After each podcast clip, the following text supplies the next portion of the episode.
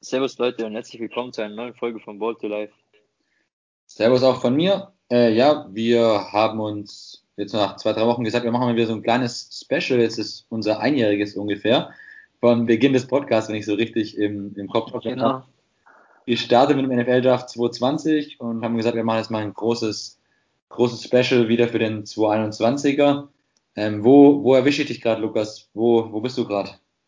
Ähm, ich sitze jetzt gerade bei mir im Zimmer, ich bin aber gerade kurz zur Geschichte vom, vom Draft, ähm, um ähm, kurz deutlich zu machen, wie komplex das Ganze ist. Ich wollte eigentlich, ähm, oder ich musste meinem Bruder jetzt um 17.30 Uhr noch wohin fahren, habe mir gedacht, komm, ich mache davor meinen Draft, dann ich, habe ich keinen Stress danach, dann bin ich da locker und wir können direkt mit der Aufnahme starten. Also wir wollten 18.30 Uhr starten.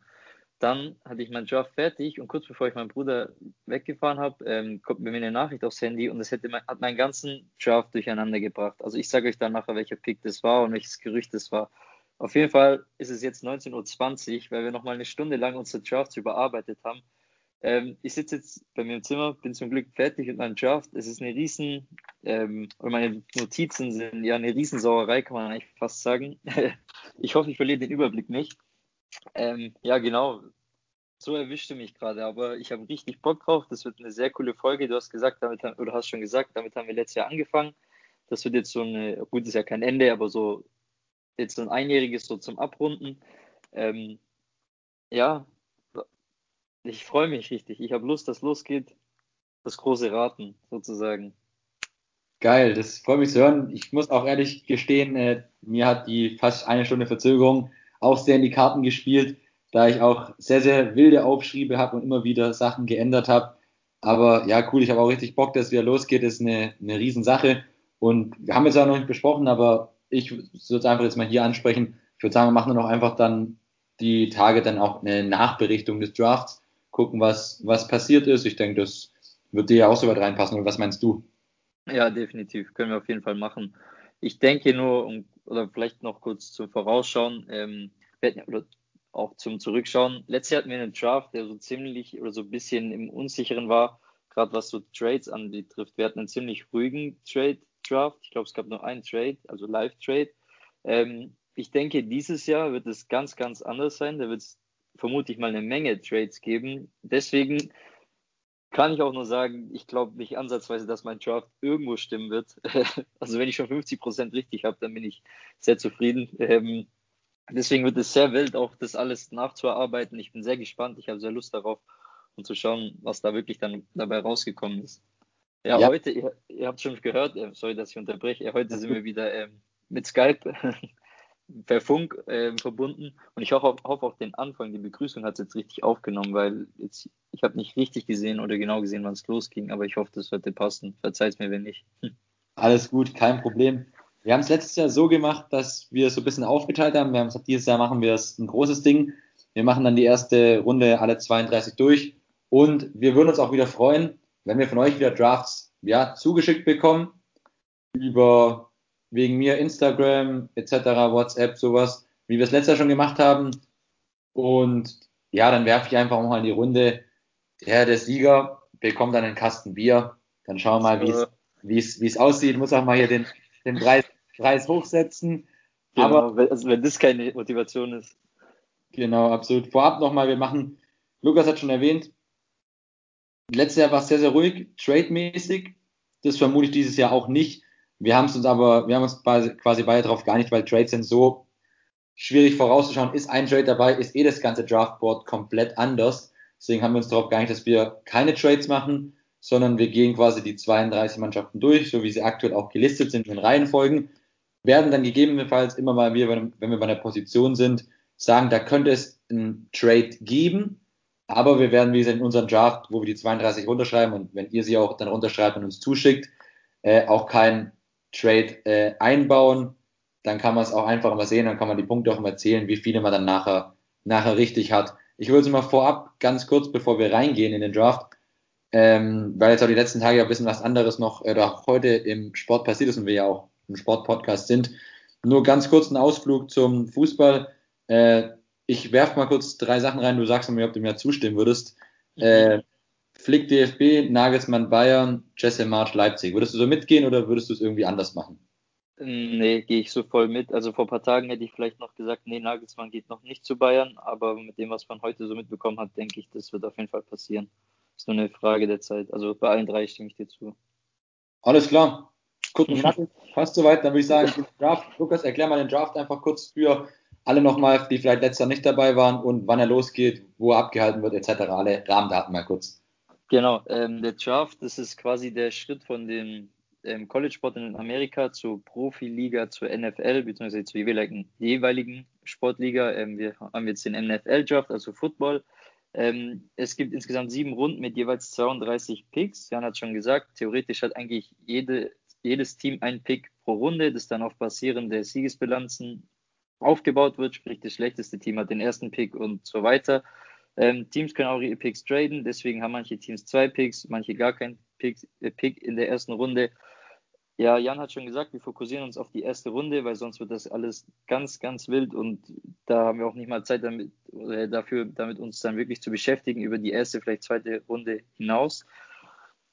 Ähm, genau, es ist ein ziemlich großes Rätselraten, das kann man nur sagen. Ich glaube, die Chancen, dass man einen ganzen First Round Draft, Mock Draft nennt man das Ganze dann richtig hat, liegt, liegt ungefähr gleich wie wenn man bei March Madness alle Spiele richtig hat. Das kann eigentlich nicht sein. Deswegen ist es immer ziemlich lustig, macht auch ziemlich Spaß, sich damit zu beschäftigen. Und in Amerika ist es halt ein Riesengeld, wie soll man sagen, eine Riesengeldmacherei. Der Draft ist ein Riesenevent, vielleicht nach dem Super Bowl das größte ähm, im Football. Für mich eigentlich auch vom Spaßfaktor oder vom Entertainment-Faktor vielleicht sogar auf einem Niveau mit dem Super Bowl. Ähm, ich weiß jetzt gar nicht, letztes Jahr, wird jetzt dieses Jahr in Las Vegas abgehalten, also gehalten, weil das gab es ja eigentlich wäre er da ja letztes Jahr gewesen, dann kam Corona, dann war es online letztes Jahr und ich weiß nicht, ob der dieses Jahr dann in Las Vegas ist. Weißt du da mehr oder ist es? Ich schaue gerade mal parallel, schaue ich mal gerade nach. Also letztes Jahr war ja, wie, wie du schon gesagt hast, online. Dieses Jahr ist auf jeden Fall mit Zuschauern schon geplant, das steht schon mal fix, mhm. weil USA auch schon ein bisschen, ein bisschen weiter in ihren Impfstrategien und sowieso auch als Land immer teilweise ein bisschen anders von ihren Möglichkeiten unterwegs sind. Er ist dieses Jahr in Cleveland, Ohio. Stimmt, stimmt, stimmt, das habe ich gelesen. Mit Zuschauern abgehalten, natürlich auch jetzt nicht 100% Zuschauer, sondern in einem, in einem gewissen Rahmen. Er wird in der Nacht von Donnerstag auf Freitag wird die erste Runde sein. Freitag, Samstag, zweite bis vierte Runde, wenn ich es richtig im Kopf habe. Und dann Samstag, Sonntag sozusagen fünfte bis siebte Runde. Aber die wichtige Runde ist, wie du immer auch immer sagst, die, natürlich die erste Runde, klar. Da werden potenziell nach Meinung der Mannschaften die besten Spieler vom College gedraftet. Und er wird in der Nacht von Donnerstag auf Freitag um 2 Uhr auch auf der Zone übertragen. Ich denke, ich werde ihn mir anschauen. Denk mal, da, oder vielleicht auch im Real Life anschauen. Das muss ich, muss ich mal noch schauen. Aber es ist eine Riesensache, geht über drei Tage. Die anderen Tage sind dann ein bisschen früher auf den Zeiten, dann lohnt es auf jeden Fall auch mal reinzuschauen. Es gibt ja auch schon die Beispiele, äh, wie teilweise Spieler an der Position 199 gedraftet wurden und mittlerweile, ja, wahrscheinlich der beste Spieler all time der NFL sind, war, sind aktuell oder er ist, er ist es zumindest. Definitiv. Tom Brady ist damit gemeint. Für alle, die jetzt nicht wissen. Und es kann ganz weit hinten raus, kann es auch riesen Überraschungen geben, aber tendenziell Fokus erste Runde. Da wird auch das dicke, das dicke Geld gemacht für die Spieler. Es ist so aufgebaut, dass quasi der Spieler, der als erstes gepickt wird, auch am meisten quasi in seinem ja, in seinem Rookie-Vertrag verdient und dann geht es immer so weiter runter bis 32. Das ist dann immer so aufgelistet, wo es dann fixe, fixe Geldsummen gibt. Genau, Lukas hat eigentlich so das, das meiste schon erzählt. Ich weiß jetzt gar nicht genau, also ich habe jetzt vorher mal geschaut, ich habe gesehen, die Seattle Seahawks und die LA Rams haben keinen Pick in der ersten Runde. Houston auch nicht. Houston, auch nicht, genau. Ja. Ich glaube, das sind auch die Mannschaften, die es dann sind. Manche Mannschaften haben zwei Picks, aber ich glaube, Houston, Seattle und Rams, wenn ich jetzt nichts vergessen habe, haben, glaube ich, keinen, oder? Ja, Müsste, ich, müsste so richtig sein. Alles klar. Ja, Houston, äh, für alle, die es nicht wissen, haben wahrscheinlich eine der besten Deals all time in der, in der NFL gemacht. Haben ungefähr gar keine Picks mehr, auch gar kein Team vorhanden und haben ihre guten Spieler alle abgegeben. Also, was da die Intention dahinter war, ja, wissen Sie, wissen Sie wahrscheinlich jetzt mittlerweile selber nicht mehr. Wir hatten es vor ein paar Wochen, haben wir mal die besten Off-Season-Deals gesagt schon mal, die, die eingefädelt wurden. Deswegen würde ich sagen, gehen wir auf die auch heute lassen wir wirklich die auch weg, das haben wir schon mal in einer anderen Folge gemacht und konzentrieren uns wirklich jetzt auf die, auf die Young Guns, nenne ich sie mal, die vom College runterkommen, oder? Ja, genau, mit dem Draft, das ist an sich schon so ein großes Thema, damit kriegen wir die Zeit locker gefüllt. Perfekt. Deswegen, würde ich sagen, vom, wenn es für dich okay ist, äh, machen wir es immer so, einer macht immer zwei Picks hintereinander, sozusagen 1, 2. Mhm. Wir, machen, wir machen so, einer fängt an mit 1, dann macht der andere 1, 2, dann der andere 2, 3, dann jeder 3, 4 und immer so weiter halt, dass immer dann so ein bisschen, sag ich mal, hin und her gesprungen wird und jeder so seine zwei hintereinander hat, aber wir mhm. immer in der gleichen, gleichen Runde bleiben. Auch noch vorab zu sagen, dieses Jahr ein sehr, sehr interessantes Jahr, trotz alledem auch der Draft, weil das kommt, werden wir vielleicht später nochmal ein bisschen mehr drauf, äh, drauf, äh, drauf kommen. Teilweise haben Colleges gar nicht gespielt dieses Jahr oder halt sehr, sehr spät eingestiegen. Deswegen gab es für die Spieler teilweise auch ja, sehr, sehr kurze Zeiten nur, wo sie sich zeigen konnten, also der, der breiten Masse. Dadurch äh, Corona dieses Jahr, durch ist ja auch sehr, sehr viele Spieler am College ausgefallen sind oder teilweise äh, Mannschaften gar nicht gespielt haben. Genau. Dann würde ich sagen, Lukas, let's go. Erster Pick, NFL Draft 2020 ist in. Darf ich anfangen? Ähm, ich glaube, dazu müssen wir auch gar nicht viel sagen. Ähm, der erste Pick ist Trevor Lawrence, Quarterback von Clemson. Ähm, ich glaube, wir haben jetzt schon in zwei, drei Folgen über ihn gesprochen, ähm, beschrieben, wie gut er eigentlich ist und was für ein Generationstalent er ist. Ich denke, da muss man gar nicht mehr dazu viel sagen. Äh, ja, kann ich. Ach, komm, sag einfach deinen Pick. Ich nehme an, du hast den gleichen. Ja, wie gesagt, da will ich gar, nicht, gar nichts groß ergänzen. Trevor Lawrence, ich glaube, seit er aus der Highschool rauskommt, wird er als Nummer 1 Pick gehandelt. Ist mit Abstand der beste Spieler auf dem Board. Die Jacksonville Jaguars brauchen einen Quarterback. Also alles, also wenn das nicht passieren sollte an eins, dann ist wirklich Glauben verloren und dann ist dann alles zu spät. Genau. Dann machst du gleich weiter mit zwei, oder? Genau, machen gleich die zwei. Äh, die New York Jets sind dann zwei, waren letzter das zweitschwächste Team der Bilanz. Wird auch ein Quarterback für mich, wird auch für mich ein No-Brainer. Wird Zach Wilson von BYU. Hat einen überragenden äh, Pro Day gehabt. Die Bälle über 50 Yards waren sehr, sehr, sehr stark. Und ich glaube, dieser Pro Day gibt für mich den Ausschlag, dass es auch an die zwei geht bei den New York Jets. Ähm, ja, also wenn ich dran bin, genau habe ich auch Zach Wilson. Ich denke, Pick, Pick 1 und 2, das waren absolute No-Brainer. Der Draft, Draft fängt erst danach an. Zach Wilson, ähm, er passt mit seiner Attitude so nach New York. Bisschen dieses Rich Kid, arrogante Swag. Ähm, hab, kann auch ziemlich gut Football, ähm, den Football werfen. Hat 73,5 Prozent seiner Pässe angebracht, hat 33 Touchdowns und 3 Interceptions, dazu noch 10 Rushing Touchdowns. Das wird auch als so seine große Stärke gesehen, dass er das Play halt verlängern kann, dass er rennen kann, dass er sich gut bewegen kann und natürlich dazu auch einen riesen Arm hat. Deswegen Zach Wilson an zwei für die New York Jets. Nice. Dann gehst du gleich mit weiter.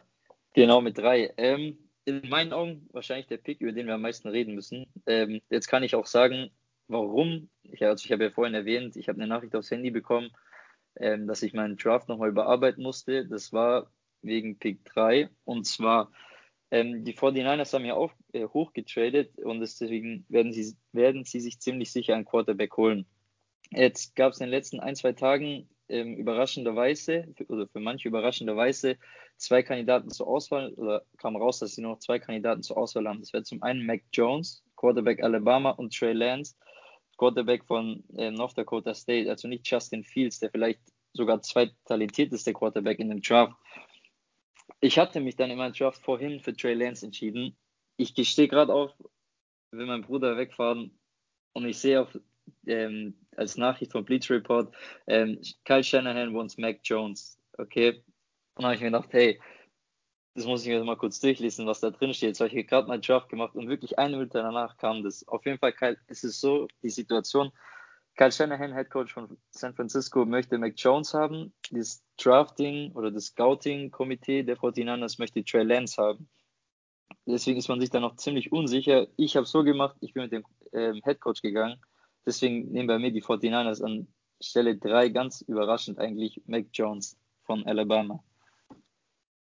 Oh, nice. Also das ist sehr, sehr interessant. Okay, die Information hatte ich selber auch noch nicht. Interessant zu sehen. Ich bin den anderen Weg gegangen. Mhm. Für, für, mich, ich, ich sehe diesen Mac Jones halt nicht.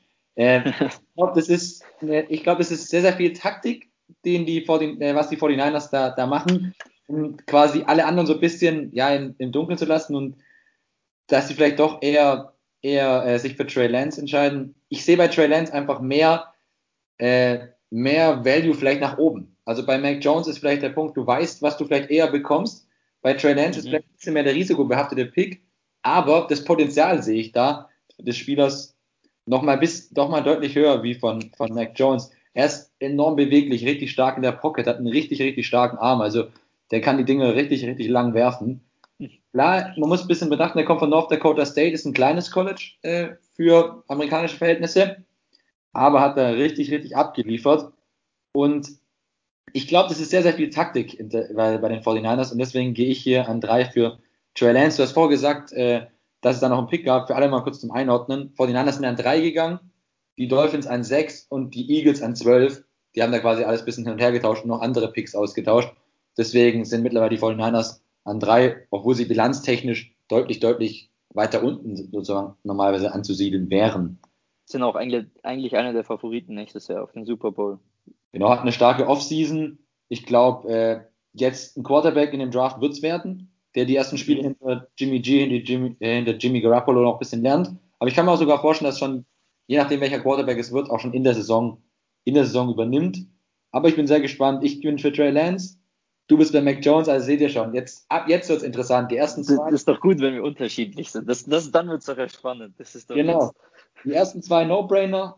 Dann an drei geht es jetzt schon los und dann würde ich sagen, mache ich gleich die vier. An genau. vier sind die Atlanta Falcons. Da ist für mich sogar eher wieder ein relativ klarer Pick. Ich mhm. sehe nicht, dass die Falcons den Quarterback holen. Ich sehe, äh, dass sie weiterhin mit Matt Ryan gehen. Ist mhm. eigentlich auch noch, ist noch fit, kann auch noch liefern. Und ich glaube, deswegen geben sie ihm hier eine sportliche Waffe an die Hand. Und, äh, ja, ich, ich bin auch immer kein Fan von diesen Bezeichnungen, aber es trifft halt gut und ja. das mal in der, in der Umgangssprache dann, dann verwendet. Ja, das ist, ich muss nur lachen, weil wir das letzte Mal in der letzten Folge auch die ganze Zeit so gesagt haben, so Waffen, haben wir uns das korrigiert, sportliche Waffen. Deswegen genau. tun wir natürlich ganz deutlich. Dann gehe ich hier für Kyle Pitts, Tight End von den Florida, Florida Gators. Also der Typ ist ein Freak. Das ist wirklich, der, der ist ein Freak. Ich weiß nicht, ist er Tight End, ist er Wide Receiver, ist er Blocker, er, er, macht, er macht alles. Das sehen wir auch schon an den, an den Maßen. Er misst 1,98, 109 Kilo und rennt trotzdem die 40 Meter in 4,44 am Bro Day. Also ein Athlet, den es die letzten Jahre sehr, sehr selten gab. Ich für mich einer der, der beste Teil in den letzten zehn Jahren beim Draft. Da sehe ich, sehe ich keinen anderen. Und von dem her sehe ich, dass die an vier, die Atlanta Falcons mit Kyle Pitts gehen, einfach, dass Matt Ryan noch eine Option mehr in der Offensive hat. Wen hast du an vier? Ähm, an vier, ich habe auch ähm, Kyle Pitts, ganz klar. Das ist ein wie Trevor Lawrence ein Gen Generational Talent als Quarterback ist, ist Kyle Pitts das Generational Talent. Als Tight End vielleicht ist der oder das der beste Talent Prospect. ja, auf jeden Fall. Ähm, dass es vielleicht jemals gab. Er ist ein Receiver in einem Tight End Körper. Und vor allem, was ganz wichtig ist bei den Falcons, ich habe auch Gerüchte gelesen, dass sie vielleicht Julio Jones traden wollen. Und deswegen wahrscheinlich auch Kyle Pitts so von der Größe her wieder so eine Waffe bekommen Calvin Ridley haben sie ja noch, deswegen gehe ich auch ganz klar mit Kyle Pitts an der 4. Nice. So, zu 5. Das sind die Cincinnati Bengals. Und hier muss ich dir sagen, hier gibt es für mich zwei Optionen, okay? Und einmal die mit der Logik und einmal die für den Spaß. Für den Spaß nenne ich es mal, für ähm, die Stats vielleicht und so. Ähm, ich gehe aber mit der Logik meiner Meinung nach, und zwar mit Penai, ich weiß gar nicht, wie man ausspricht, Penai Sewell, Sewell, ähm, Glaube ich. Ein Offensive Tackle, Left Tackle von Oregon. Ähm, warum ich dafür ihn gehe? Ähm, Joe Burrow ist der Franchise Quarterback der Cincinnati Bengals. Den haben sie letztes Mal mit dem ersten Pick bekommen. Der hat auch abgeliefert. Es gab nur ein Riesenproblem und zwar ist die O-Line der Cincinnati Bengals eine Katastrophe. Also wirklich, dass sich Joe Burrow das Kreuzband gerissen hat in, letzter Saison, in der letzten Saison, war ich nur eine Frage der Zeit oder dass halt irgendeine andere schlimme Verletzung kommt, so oft wie er gesagt wurde. Deswegen kann es nur das Ziel sein, der Cincinnati Bengals ihn zu beschützen. Und Sable ist ein riesen ähm, Tackle-Prospekt, der Highest Credit Tackle, den es jemals gab, hat letztes Jahr nicht gespielt, hat sich äh, dazu entschieden auszusitzen oder hat ja, sich outgeoptet durch die Corona-Regel, die es dann gab für College-Studenten College-Sportler. Aber ich kann hier nur mit diesem Pick gehen. Ich kann es nicht sie müssen aus der Situation der Colts und ähm, Andrew Luck gelernt haben, der dann einfach aufgehört hat, weil er zu viel Verletzung hatte und weil sie ihn nicht beschützt haben. Deswegen, ich hoffe so sehr, dass sie mit Penny Sewell gehen. Wie sieht es bei dir aus? Witzigerweise, ich hatte den gleichen Gedanken wie du im Kopf. Gehen sie für, gehen sie für was Witziges oder für was, was Verrücktes oder gehen sie für die Logik? Aber ich bin auch für die Logik gegangen. Penai Sewell, ich glaube Sewell spricht man aus, weil das Sewell, ja. wurde als I gesprochen, ist der beste, beste äh, Tackle, äh, der beste, oh, nicht Tackle sag ich schon, der beste O-Liner im, im Draft für mich von Oregon. Richtig gute Maße, 1,98, 150 Kilo, wird schon so mit Trent Williams verglichen, äh, dem, dem O-Liner von den 49ers, auch bestbezahltester O-Liner mittlerweile, glaube ich, wenn ich es richtig im Kopf habe, durch die, durch die Offseason. Und wie du gesagt hast, Joe Burrow braucht, braucht, braucht, Joe Burrow braucht. Und wir haben gesehen, was letztes Jahr rauskommt. Wenn er sie nicht hat, dann passieren zwangsläufig leider solche schweren Verletzungen. Das will keiner sehen. Und deswegen hoffe ich auch, dass sie für die Logik gehen, für den besten O-Liner im Draft, für in dem Fall für Nice Sewell. Jetzt noch eine kurze Frage so für dich am Rande. Ich habe letztens auch schon mal die ganze Zeit überlegt. Klar, Wide Receiver ist die wichtigste Position, äh, Wide Receiver, das heißt, Quarterback ist die wichtigste Position im, im Football. Ich glaube, da sind sich alle relativ einig. Mhm. Aber was würdest du so als zweitwichtigste oder keine, oder was heißt zweitwichtigste? Wenn du jetzt zum Beispiel, du würdest irgendwann für die Zukunft dein, irgendwie dein Sohn würde in die NFL gehen, dann mhm. ganz hypothetisch, auf welche Position würdest du ihn trainieren? Bei mir wäre es ganz klar O-Liner. Also wenn er die Größe hat, definitiv O-Liner. Ich sag mal so, das ist vielleicht das einfachste in Anführungszeichen, weil du halt einfach nur nur die Masse, Kraft und die Technik brauchst halt zum Blocken. Auf den anderen Positionen musst du schon ein unfassbarer Athlet sein. Also du musst wirklich unfassbare Schnelligkeit haben, du musst springen können, du musst so viel können. Und ich sag mal, wirklich vom Skillset her ist vielleicht O-Liner wirklich das einfachste und du kriegst riesengroßes Geld, weil dein Job ist es, den wichtigsten Spieler im Sport, wirklich im ganzen Sport zu beschützen, ist der Quarterback. Deswegen O-Liner, definitiv, kann ich dir nur zustimmen. Genau, sehe ich auch so allein schon einfach, da gibt's die, da gibt's die dicken Batzen nach den Quarterbacks. Und ihr werdet auch dieses Jahr wieder im Draft sehen, es würde mich alles überraschen, aber es gehen dieses Jahr wieder sehr, sehr viele O-Liner auch wieder in der ersten Runde, weil die Position ist einfach, wie du sagst, so, so enorm wichtig. Sollen wir kurz ähm, vielleicht zur Erklärung, wir haben jetzt beide den logischen Pick genommen, erklären, was der witzige und der Spaß-Pick wäre?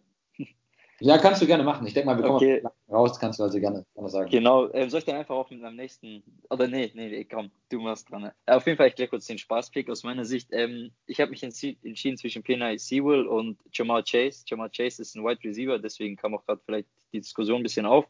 Ähm, deswegen der Spaß und der witzige ähm, Pick, weil Jamal Chase war am College bei LSU und war somit der Nummer 1 Receiver von Joe Burrow in ihrer unfassbaren äh, Saison. Er hatte 1720 Yards, 20 Touchdowns und war der klare Nummer 1 Receiver. Deswegen ist es so ein bisschen der Wunsch, wie man hört, dass Joe Burrow möchte, dass die Bengals Jamal Chase draften, aber ich, deswegen hier zwischen Logik und witzig, also witzig in Anführungszeichen, er möchte einfach seinen Kumpel wieder zurückhaben, weil es so gut geklappt hat, aber für mich überwiegt hier die Logik ganz klar. Sehe ich genauso, genau gleiche Gedanke. Ich mache dann gleich mit dem sechsten Pick weiter mit den Dolphins. Ja. Da greife ich ihn gleich auf. an, an, äh, für die Miami Dolphins äh, picken an Nummer 6 Jamar Chase, Wide Receiver von LSU, den du gerade schon angesprochen hattest ja, sie brauchen noch mal wieder noch mehr, bisschen mehr Optionen noch für Tour. Ich denke, sie geben Tour noch mal dieses Jahr, wo er noch mal äh, was zeigen kann. Die Dolphins sind sonst mittlerweile schon sehr, sehr gut aufgestellt. Also sie hatten, sie hatten ja vor zwei, drei Jahren haben sie sich entschieden, ja, wir machen jetzt ein Rebuild. Der Rebuild ging sehr, sehr schnell vorwärts. Wenn es nicht die komische Regel in der NFL geben würde mit jeder Conference hat auf jeden Fall mal einen äh, in den Playoffs, dann hätten die Dolphins letztes Jahr schon Playoffs gespielt. Sie hatten eine Bilanz von 10-6, haben die Playoffs da verpasst. Was ja halt einfach mit dem Playoff-System zusammenhängt. Und ja, deswegen geben sie dann nochmal, ja, den Wide Receiver wahrscheinlich, da kann man sich drüber streiten. Für mich ist es der, der leicht bessere Wide Receiver im Draft. Äh, deswegen gehen sie für Jamar Chase, hat auch einen guten Pro Day gehabt, 4,38, ein brutaler Speedster. Will Fuller haben die, haben die jetzt mittlerweile auch, zu, haben die Dolphins jetzt auch noch als Wide Receiver. Also da sind sie sehr, sehr gut in der Offense aufgestellt und ich sehe die Dolphins wieder äh, um die Playoffs mitspielen. Ähm, zu mir, ich habe auch schon mal Chase an 6, deswegen habe ich gerade schon so ein bisschen ähm, gesagt, soll ich dann einfach weitermachen. Aber ähm, nee, du hast eigentlich schon alles gesagt. Jamal Chase, er hat, also was man noch erwähnen könnte, er hat letztes Jahr auch nicht gespielt, hat sich auch dazu entschieden, auszusitzen, ähm, sich auf den Draft und die NFL vorzubereiten. Was man vielleicht noch sagen kann, er war Joe Burrows Nummer 1 Receiver, also das habe ich ja schon erwähnt. Die Nummer 2, sein Nummer 2 Receiver war Justin Jefferson und er war ja letztes Jahr Rookie und er war ein eine absolute Rakete. Er hat, glaube ich, sämtliche Rookie Receiving Rekorde gebrochen. Insgesamt dann waren es, glaube ich, 1400 Receiving Yards, Das ist unfassbar krass. Und jetzt überleg mal, du kriegst noch das Upgrade von ihm, den Nummer 1 Receiver vor ihm. Boah. Und diese Offensive, also Tua, Tua Tagovailoa, er braucht diese offensive sportliche Waffen. Ähm, weil er hat letztes Jahr noch ziemlich zurückhaltend geworfen, hat sich nicht getraut, die tiefen Bälle zu gehen, allgemein sehr konservativ eher gespielt. Die Defense hat er schon die Offense getragen bei den Dolphins und ich denke, wenn sie jetzt Jamal Chase haben oder bekommen würden, ähm, Will, Fuller Will, Will Fuller bekommen haben und Devante Parker, dann ist es schon ein sehr starkes Receiving Trio. Deswegen Jamal Chase für mich hier der logische Schritt. Ja, bis jetzt sind wir ja schon noch sehr, sehr einheitlich unterwegs. Bin mal gespannt, was jetzt an sieben bei dir kommt. An sieben, ich denke mal, hier werden wir auch ziemlich gleich ungefähr sein. Ähm, vorab, ich denke, hier wird ein Trade passieren, wenn es so kommt, wie ich sage, dass Mac Jones an der Nummer drei gehen wird, weil natürlich sehr viele Teams Trey Lance viel höher gerankt haben als Mac Jones. Deswegen, also ich denke mal aus meiner Sicht, ähm, die Bengals werden nicht traden, weil sie Penny Sewell wollen. Die Dolphins haben extra hoch getradet aus den, für den Nummer 6 Pick, deswegen denke ich auch, sie werden ihn nicht wieder wegtraden. Deswegen die Lions, die haben so viele Baustellen und so wenig Draft Picks, deswegen wird es für die nur Sinn machen, zurücktraden für mehr Draft Picks, aber das machen wir nicht. Deswegen gehe ich hier mit dem Heisman Trophy Winner, mit dem besten College-Spieler letztes Jahr, mit Devonta Smith, Wide Receiver von Alabama. Ähm, hatte letzte 98 äh, Catches für 1500, für 1511 Yards und 17 Touchdowns. Das ist ähm, unfassbar für einen Wide Receiver. Allgemein, dass ein Wide Receiver mal wieder die Heisman Trophy gewinnt, ist schon sehr krass. Deswegen, die Lions haben überall Needs. Ich habe mich für den Wide Receiver entschieden. Sie haben einen neuen Quarterback mit Jared Goff. Dann versucht ihm ein paar Waffen, sportliche Waffen zu geben. Ähm, ja, wie sieht's bei dir aus? Bin ich eins zu eins bei dir. Devonta Smith, überragender Wide Receiver, muss einfach nur mal nur sein das Finalspiel letztes Jahr gegen Ohio State sehen. Zwölf Pässe gefangen, 215 Yards, alles in der ersten Halbzeit. Das Ding mal komplett auseinandergenommen. War der erste Heisman Trophy Sieger seit 1991, der Wide Receiver ist. Also was das nochmal unterstreicht, was er für eine, was er für eine Ausbildung quasi hatte.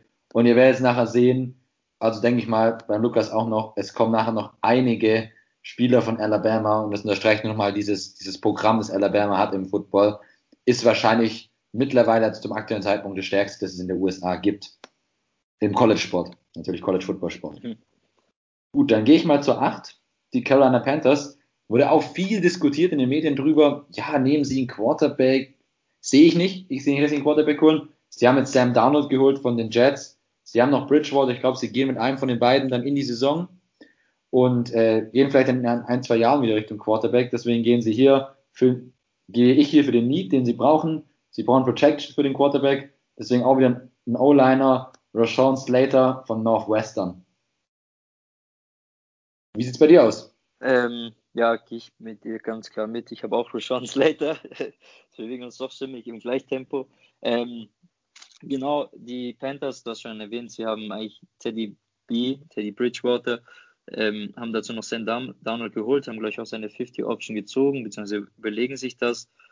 Deswegen denke ich hier, sie brauchen einen Offensive Tackle. Ich habe letztens mal eine Statistik gelesen, dass, glaube ich, in den letzten zehn Jahren hatten die Panthers neun verschiedene Left Tackles. Ähm, ist natürlich absurd. Hier können sie einen Franchise, Franchise Tackle finden, der nicht nur ein guter Pass Protector ist, sondern auch im Run ähm, sehr gut blockt, was natürlich für Christian McCaffrey hervorragend ist. Deswegen denke ich, die Offense, wenn Sam Donald zündet, kann sehr gefährlich werden nächstes Jahr von den Carolina Panthers. Ähm, ich mache gleich weiter mit neun, okay? Gerne. Ich habe jetzt hier einen Spieler hingeschrieben. Ähm, also ich habe Justin Fields für die Denver Broncos.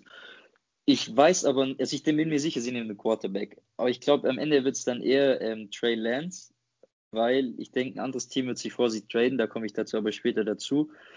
Aber ich habe jetzt mal, weil wir noch keine Trades haben, ähm, Justin Fields, der nächstbeste Quarterback, vielleicht sogar der zweitbeste, ich habe schon gesagt, im ganzen Draft, hatte 2019 ein unfassbar gutes Jahr mit 40 Touchdowns und nur drei Interceptions. 2020 hat Ohio, glaube ich, nur sechs Spiele gemacht wegen Corona, hatte dann 22 Touchdowns, sechs Interceptions, was sich jetzt nicht besonders gut anhört, hatte dann aber im Halbfinale der College Football also College Football ähm, gegen Clemson 385 Yards, sechs Touchdowns und nur ein Interception, was natürlich überragend ist und auch das Talent von Justin Fields widerspiegelt. Der ist auch schon seit der Highschool eigentlich so ein Star. Ähm, Und es war eigentlich die ganze Zeit die Diskussion, Trevor Lawrence, Justin Fields, wer ist eins, wer ist zwei.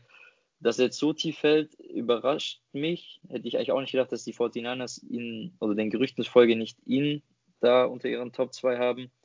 Aber ich denke, die Broncos und alle Teams, die einen Quarterback brauchen, sind ihnen dafür sehr dankbar und nehmen ihn mit Armen offen entgegen. Wie sieht es ja, bei dir aus? Ich habe auch an, bei den Broncos Justin Fields an neun. Einfach wie du sagst, sie brauchen einen Quarterback. Was der letzte, die letzten Jahre bei den Broncos Quarterback-mäßig los war, war zu wild. Da brauchen sie mal wieder ja, Stabilität. Justin Fields, ich glaube, die Broncos werden überrascht sein, dass er wahrscheinlich dann ihm vielleicht in die Arme fallen könnte. Aber wie du schon gesagt hast, ich habe bei mir zum Beispiel an drei Trey Lance, deswegen musste bei mir Justin Fields fallen, weil die Teams dazwischen einfach die Needs nicht, nicht haben. Aber wie du sagst, wir haben später wahrscheinlich noch einen Kandidaten, der rein traden könnte in die Top 10. Und dann kann es natürlich auch echt sein, dass, dass Justin Fields vielleicht sogar noch tiefer auffallen könnte. Also ich glaube, für Justin Fields könnte es vielleicht ein bitterer Draftabend werden, weil man muss natürlich bedenken, umso tiefer man fällt, mit desto weniger Geld geht man in die NFL rein, weil umso höher man gepickt wird, desto höher ist auch das Einstiegsgehalt. Aber ich bin mal sehr gespannt. Vielleicht spielt da ein bisschen mit rein, dass die Ohio State Quarterbacks nie so richtig geliefert haben in der NFL und er halt auch ein Ohio State Quarterback ist. Aber bin ich, bin ich mal sehr gespannt, was aus Justin Fields denn im Draft auch wird. Genau, dann gehe ich gleich zur Nummer 10. Für mich ein No-Brainer, mhm. weil die Cowboys sind dann 10, der das Cowboys und sie brauchen einfach sowas von dringend mal einen Cornerback. Deswegen bin ich hier für Patrick Certain II gegangen, auch von Alabama. Seht schon wieder Alabama. Einfach weil ja die Cornerback-Position bei den Cowboys einfach so dringend eine Neubesetzung braucht. Deswegen ist bei mir Patrick Certain II. Ähm, bei mir auch. ich, ich fühle mich irgendwie immer ein bisschen bestätigt, wenn wir jetzt sagen, ähm, das ist ein No-Brainer, dann haben wir tatsächlich die gleichen Picks. Ähm, ja, sein Vater war auch ähm, ein sehr guter Cornerback. Er ist schon sehr weit, was die Techniken angeht für sein Alter als Cornerback. Ähm, er wird bei den Cowboys mit seinem alten Alabama-Kumpel, Cornerback-Kumpel zusammenspielen mit, ähm, er ist jetzt Trevor und Dix. Genau. Der Cousin von Ste Stefan Dix, genau. Werden zusammenspielen, das, die Secondary bei Alabama versuchen neu aufzubauen. Ja, deswegen, du hast schon alles gesagt, No-Brainer eigentlich an der Stelle. Ich mache auch gleich weiter mit 11 und ich hoffe jetzt, äh, bewegen uns wieder in eine andere Richtung. Ich glaube, ab, äh, also, ab jetzt wird es, glaube ich, interessant. Ich glaube, die ersten 10, da sind, glaube ich, relativ viele so auf ihren Positionen, je nachdem, was für, für Trades passieren. Aber ich glaube, ab jetzt, ab jetzt wird es interessant. Genau. Ähm, und den, zwar, den elften Pick haben die New York Giants. Hier habe ich tatsächlich mir sehr, sehr, sehr, mich sehr, sehr schwer getan, ähm, was, mit was ich hier gehen soll. Ich habe überlegt, Offensive Tackle zu nehmen, um einfach vor allem Saquon Barkley, der letzte einen Kreuzbandriss hatte, mehr zu beschützen, Daniel Jones mehr zu beschützen, ähm, ob man vielleicht nochmal in die Defense investiert, die aber letztes Jahr schon sehr gut gespielt hat, wirklich. Ich habe mich letztendlich dafür entschieden, ähm, auch mit folgendem Hintergrund. Als nächstes kommen die Eagles dran und die Eagles brauchen immer Receiver, Receiver zumindest in letzter Zeit. Und die Giants und die Eagles, die hassen sich. Ich erinnere nur daran, wie die Eagles letztes Jahr das Spiel aufgegeben haben ähm, und deswegen die Giants nicht in die Playoffs gekommen sind. Und ich verstehe auch nicht, warum die Eagles genau sich hinter die Giants traden, weil ich bin mir sicher, die werden sich nicht zu schade sein, den Draft kaputt zu machen von den Eagles. Deswegen gehe ich sogar mit einem Re Re Receiver ähm, bei den Giants, und zwar ist es Jalen Wardle von wieder Alabama. Der vierte Spieler jetzt bei mir unter den Top 11. Ähm, ja, war eigentlich vielleicht sogar der Nummer 1 Receiver für diese Saison bei Alabama, hat sich dann nach Spiel 4 verletzt, deswegen hat dann Devontae Smith so aufgedreht. Ähm, hat in vier Spielen, das heißt in fünf Spielen, hat dann im Finale nochmal gespielt. 591 Yards für vier Touchdowns, was natürlich auch überragende Werte sind. Ähm, ja, ich denke, die Giants können ihn auch natürlich dann noch gebrauchen. Ist jetzt nicht nur, dass sie einfach den Eagles in den Draft kaputt machen wollen. Ähm, man möchte Daniel Jones die Waffen geben, die sportlichen Waffen geben. Mit Con Kenny Golladay haben sie das gemacht in der Offseason. Jetzt kommt Jalen Waddle dazu. Man hat Saquon Barkley wieder zurück. Deswegen gehe ich die ich mit den Giants voll auf Offensive. Wie sieht's bei dir aus? Okay, ist interessant. Ich habe natürlich auch den, den Aspekt Giants, Eagles, dass direkt hintereinander sind, auch gesehen. Für mich war es aber dann doch, ja, Giants haben sich Kenny Golladay geholt. Da haben sie jetzt eigentlich diese Position besetzt. Warum wir uns nochmal einholen? Deswegen habe ich mich für, für was, was Verrücktes entschieden. Okay. Einfach, weil, äh, weil der, der Pro Day von ihm war Wahnsinn. Ich gehe hier für den Pass Rusher, für den Edge, mhm. für Quitty Pay von Michigan. Mhm. Hatte beim, beim Draft Day, also beim Pro Day unglaubliche Werte. Also er ist 1,88 groß, wiegt 118 Kilo, rennt aber die 40 Yards in 4,54. Rennt mal mit 118 Kilo 4,54 auf 40 Yards. Also, Wahnsinn. Der Typ ist, der Typ ist ein Freak, ist ein Athlet auf der Position. Und ich glaube, ja, der kann, der Defense, die letztes Jahr schon gut war, nochmal so vielleicht einen Push geben, wie es auch immer heißt, Defense wins Championships, dass es dann vielleicht dieses Jahr wirklich in die Playoffs geht, weil sie auch eine gute Offseason hatten. Deswegen gehe ich hier für Quitty Pay von Michigan, was der bei auf vielen, vielen Draftspots deutlich, deutlich tiefer ist, aber ich, ich mag den Junge. Ich habe mir die geschaut. ich, bin, ich bin echt ein Fan von ihm. Er ist ein Freak, auf jeden Fall. Und dann bin ich, mache ich 12 gleich mit Eagles weiter. Da übernehme ich jetzt den Pick von dir. Jalen Waddle, Wide Receiver Alabama. Sie brauchen einfach einen Wide, äh, einen Wide Receiver. Die Eagles. Ja, Jalen Waddle wäre eigentlich die Nummer 1 gewesen wahrscheinlich. Jetzt der drittbeste Wide Receiver. Aber ich denke mal, an 12 lässt sich auch gutes, gutes Geld verdienen. Und wenn die Eagles ihn ernehmen mit, mit Jalen Hurts, hast du da einen Quarterback, der dich wahrscheinlich auch gut, gut sucht. Und dann bin ich mal gespannt, wie das, wie das läuft. Wen hast du an 12? An 12, also kurz mal vorab, ich habe auch gelesen, oder einige Gerüchte gelesen, dass die Eagles ähm, sich auch tatsächlich überlegen, einen Quarterback zu draften, obwohl man letztes Jahr Jalen Hurts geholt hat. Ähm, ja, die Eagles sind die Eagles, sage ich da nur. Im Draft zumindest. Äh, wenn man sich allein letztes Jahr anschaut, sie nehmen Jalen Rager, ein Pick danach kommt Justin Jefferson. Vorletztes Jahr ähm, nehmen sie JJ Asega Whiteside. Fünf Picks danach oder so kommt DK Metcalf von Bord. Der zeigt einfach schon so gewisse Draft-Qualitäten zumindest. Ähm, aber zu meinem Pick zurück nicht nur mit dem Hintergrund, dass die Giants bei mir Jalen Waddle nehmen werden, sondern auch, weil ich denke, die Eagles, wenn sie wirklich eine offensive Waffe genommen hatten, hätten, denke ich mal, würden sie sich nicht darauf verlassen, also sie haben von 6 an 12 zurückgetradet, würden sie sich nicht darauf verlassen, meiner Meinung nach, dass sie wirklich an 12 noch einen, einen der Receiver bekommen. Weil wie zum Beispiel bei mir im Draft kriegen sie den jetzt nicht mal. An 6 hätten sie sich, äh, ihn sich aussuchen können. Deswegen denke ich, sie gehen mit der Defense und zwar mit JC Horn, das ist ein Cornerback von South Carolina. Er hat eine Menge, Menge Talent, ähm, so ein nasty Corner. Ähm, er hat acht Catches nur erlaubt, er, erlaubt, erlaubt in der abgelaufenen Saison. Ähm, ja, die Eagles haben eigentlich, so, eigentlich auch wiederum so viele Needs, sind im Rebuild, Rebuild ähm, haben aber dieses Jahr ziemlich viele Picks. Ich denke, mit dem ersten gehen sie für den Cornerback mit JC Horn. Okay, würde ich Interessant. Wen ist, wer ist der 13? An meinen 13, den Pick haben die Los Angeles Chargers. Ähm, ja, für mich eigentlich keine große Diskussion von der Position gab es da, nur für mich gab es die Diskussion, wer da sein wird. Ähm, letztendlich war es Christian Derizor, ein Offensive Tackle von Virginia Tech. Die Chargers haben letztes Jahr mit Justin Herbert ihren Franchise Quarterback gefunden, der unfassbares Talent hat, ähm, auch Offensive Rookie of the Year geworden ist. Jetzt gilt es darum, ihm Waffen zu geben und zu schützen. Die Waffen haben sie in gewisser Weise mit Keenan Allen. In Schützen haben sie gut angefangen in der Offseason mit einem Left Tackle, jetzt mit Christian Derisor. Kriegen sie das finale Puzzle, wenn ich so nennen kann. Er hat einen 95,6 PFF Grade. Das ist unfassbar hoch. Ähm, ein, guter College, ein gutes College Prospect bewegt sich zwischen 85 und 90, vielleicht auch mal nur 80. Und er hat 95,6 über die Saison hin, hin hat auch nur sechs Pressures erlaubt, was auch unfassbar krass ist. Deswegen meiner Meinung nach die Los Angeles Chargers, Christian Derisor. Wie sieht es bei dir aus? Geil, muss ich sagen. Ich habe auch geschaut, was brauchen sie? Brauchen eigentlich nur einen Offensive Tackle. Für wen gehen sie? Ja, ich habe auch Christian Derisor. Ja, super, sind wir uns wieder einig, haben uns wieder ja. gefunden nach zwei ja. Picks. Gell? Brauche ich gar nicht dazu sagen, ich würde direkt zur 14 weitergehen, du hast schon viel erzählt. Minnesota Vikings, da habe ich mir auch überlegt, ja, was brauchen sie? Ihre Offensive sah letztes Jahr schon sehr, sehr gut aus. Mit Justin Jefferson haben sie da ihren, ihren, ihren Mann gefunden, sage ich mal, überragende, überragende Draftpick letztes Jahr. Ich habe mich jetzt entschieden, dass sie auch Protection brauchen für ihren Quarterback. Ich denke mal, sie gehen dieses Jahr auch wieder mit äh, Captain Kirk in die Saison. Alles andere würde mich stark wundern. Offensive Tackle, und da ist es einer meiner Favoriten, allein wegen des Namens. Elijah Barra Tucker von USC. Ich hoffe, wir haben ihn richtig ausgesprochen. Ich denke schon. also, ich sag mal nur kurz die Werte und das lasse ich dann somit stehen auch.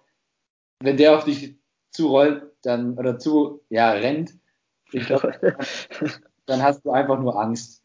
1,93, 143 Kilo. ja, da, ja. da, da bist du einfach weg. Das Positive bei ihm ist auch, er spielt ja als Guard und als Tackle oder kann als beides spielen, was natürlich ja. optimal ist.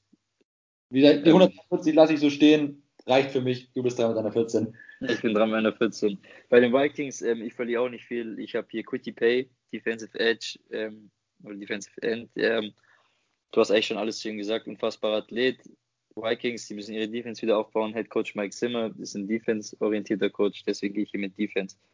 Ähm, 15, sehr interessanter Pick. Den haben die New England Patriots.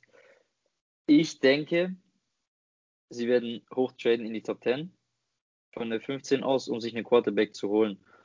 Man geht mit Cam Newton erneut in die Saison, das hat mich schon ein bisschen überrascht, aber ich denke eher einfach mit dem Hintergrund, dass man keinen wirklich ähm, gleich oder einen besseren Ersatz bekommen hätte.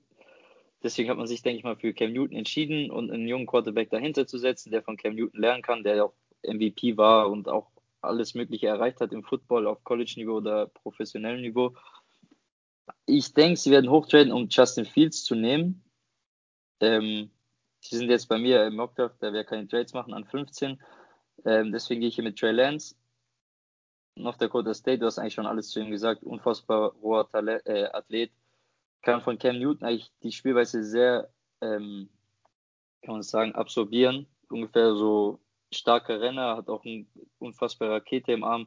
Deswegen, das würde ja auch passen. Ob es dann Justin Fields wird, werden wir dann sehen. Aber ich denke Trey Lance an der Position zumindest. Ja, also wie du schon gesagt hast, die 15 die Patriots, die 15 Patriots und die 7 Lions. Ich glaube, hier, hier könnte Verrücktes passieren im Draft. Also ich glaube, mhm. die Patriots an 15 sind, sind sehr, sehr interessant. Ich glaube, die können hier das, das, das Draftboard von vielen, vielen Menschen durcheinander bringen, wenn sie, vielleicht, wenn sie ja vielleicht hochgehen. Ich habe jetzt bei mir an 15 für mich Mac Jones von Alabama. Hatte ich bis jetzt noch nicht als Quarterback weg. Ist für mich auch wirklich nur, nur der, nur der fünf Beste, in Anführungszeichen von den, von den Quarterbacks. Und ich glaube, es könnte aber einer sein. Ich glaube, der könnte Bill Belichick gefallen. Mhm. Äh, Händler Newton kurz bisschen, bisschen lernen, denke ich am Anfang. Newton wird reingehen. Ja, Mac Jones hatte am Pro Day nicht, nicht den besten Tag, aber ja, lass ich dann mal so, so, nur so stehen. Das Video habe ich auch gesehen, wo man weit offene Receiver überwirft. Genau, aber ja, er hat trotzdem auch Potenzial, hat er, im, hat er im College auch gezeigt. Trotzdem sehe ich den Hype nicht für ihn, wie ich vorher schon gesagt habe, an drei. Deswegen könnte das vielleicht ein Kandidat für die Patriots sein, wenn die was Verrücktes in der ersten, ersten Runde versuchen. Gut, dann gehe ich mit 16 Cardinals. Habe ich mich schwer getan, muss ich ehrlich sagen. Jetzt mhm. so ab Puls um 16 muss ich jetzt sagen, da wird es dann, ja, wird es schwer bei mir. Da habe ich letztes Jahr auch zu wenig College Football gesehen. Teilweise haben Spieler auch ihre, wie du gesagt hast, ihre Opt-outs gehabt, haben auch ein Jahr nicht gespielt. Deswegen wird es da jetzt, glaube ich, ja, sehr, sehr durcheinander auch gehen. Ich habe mich für einen Linebacker entschieden, weil ich einfach glaube, sie müssen da noch was bisschen in, ja, auch in der Defense nochmal machen. Die Offense sah mit Kyler Murray schon teils sehr, sehr gut aus. Aber ich glaube, da muss einfach nochmal ein bisschen an der Linebacker-Position nachgearbeitet werden. Habe mich für Seven Collins entschieden von Tulsa. Kleineres, mhm. kleineres College, bisschen, also auch schon relativ, auch größer, aber schon verglichen zu den anderen Football Colleges kleiner ja, ist auch, ist auch ein Athlet, ist beweglich, ist 1,93, 118 Kilo, 4,67, vollkommen in Ordnung, würde ich sagen, für, für 118 Kilo und für die Größe. Und 19 äh, Reps beim Bankdrücken bei der Benchpress, was auch in Ordnung ist, würde ich sagen. Versucht es, das soll man einer selber auch versuchen, ist sehr, sehr schwer. Aber ich, ich sehe hier Stefan Collins von Tulsa. Wen hast du da an 16? An 16 bei den Cardinals. Da habe ich mich auch schwer getan. Ich habe mich, ähm, bin gespannt. Ich habe auch kurz Linebacker überlegt wie du, dann habe ich Cornerback überlegt, ähm, Interior Defense Line oder äh, äh, Defensive Tackle habe ich überlegt oder sogar ein Receiver. Ich habe mich letztendlich für, ähm, dafür entschieden, äh, für Caleb Farley, Farley, ich weiß nicht, wie man ausspricht, ähm, Cornerback von Virginia Tech. Äh, mit folgendem Hintergrund, sie haben Patrick Peterson entlassen, beziehungsweise seinen Vertrag nicht verlängert Sie brauchen einen Cornerback. Ähm, Caleb Farley ist vielleicht sogar der beste Cornerback in der Klasse, wenn man sich das Talent anschaut. Er hat auch noch ein Passer-Rating von 26,8 erlaubt, was unfassbar ist. Also das ist wirklich, das ist wirklich geisteskrank. 26,8 Quarterback-Rating zugelassen, wenn auf ihn geworfen wird. Das einzige Problem sind Verletzungen. Er hatte zwei Rückenoperationen Deswegen fällt er nur so in den Draftboards. Ich denke, mit 16 wäre es ziemlich hoch, wenn man ihn trotzdem noch hier nimmt, gerade wegen seiner Verletz seines Verletzungsrisikos.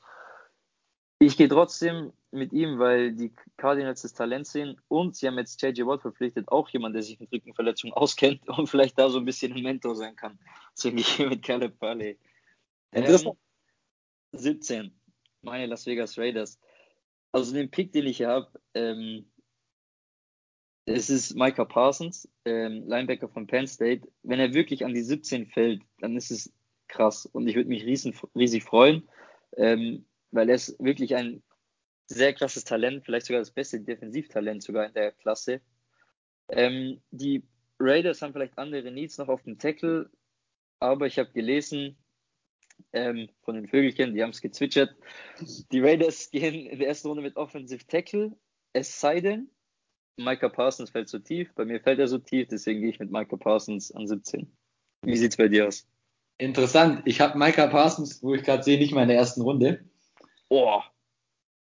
Warum kann ich jetzt ehrlich gesagt gerade auch nicht sehen? Wahrscheinlich einfach, weil 32 ist mir einfach zu viel und ich habe wahrscheinlich einfach vergessen und jetzt bin ich mehr, wo ich, wo ich ihn noch einbauen sollte.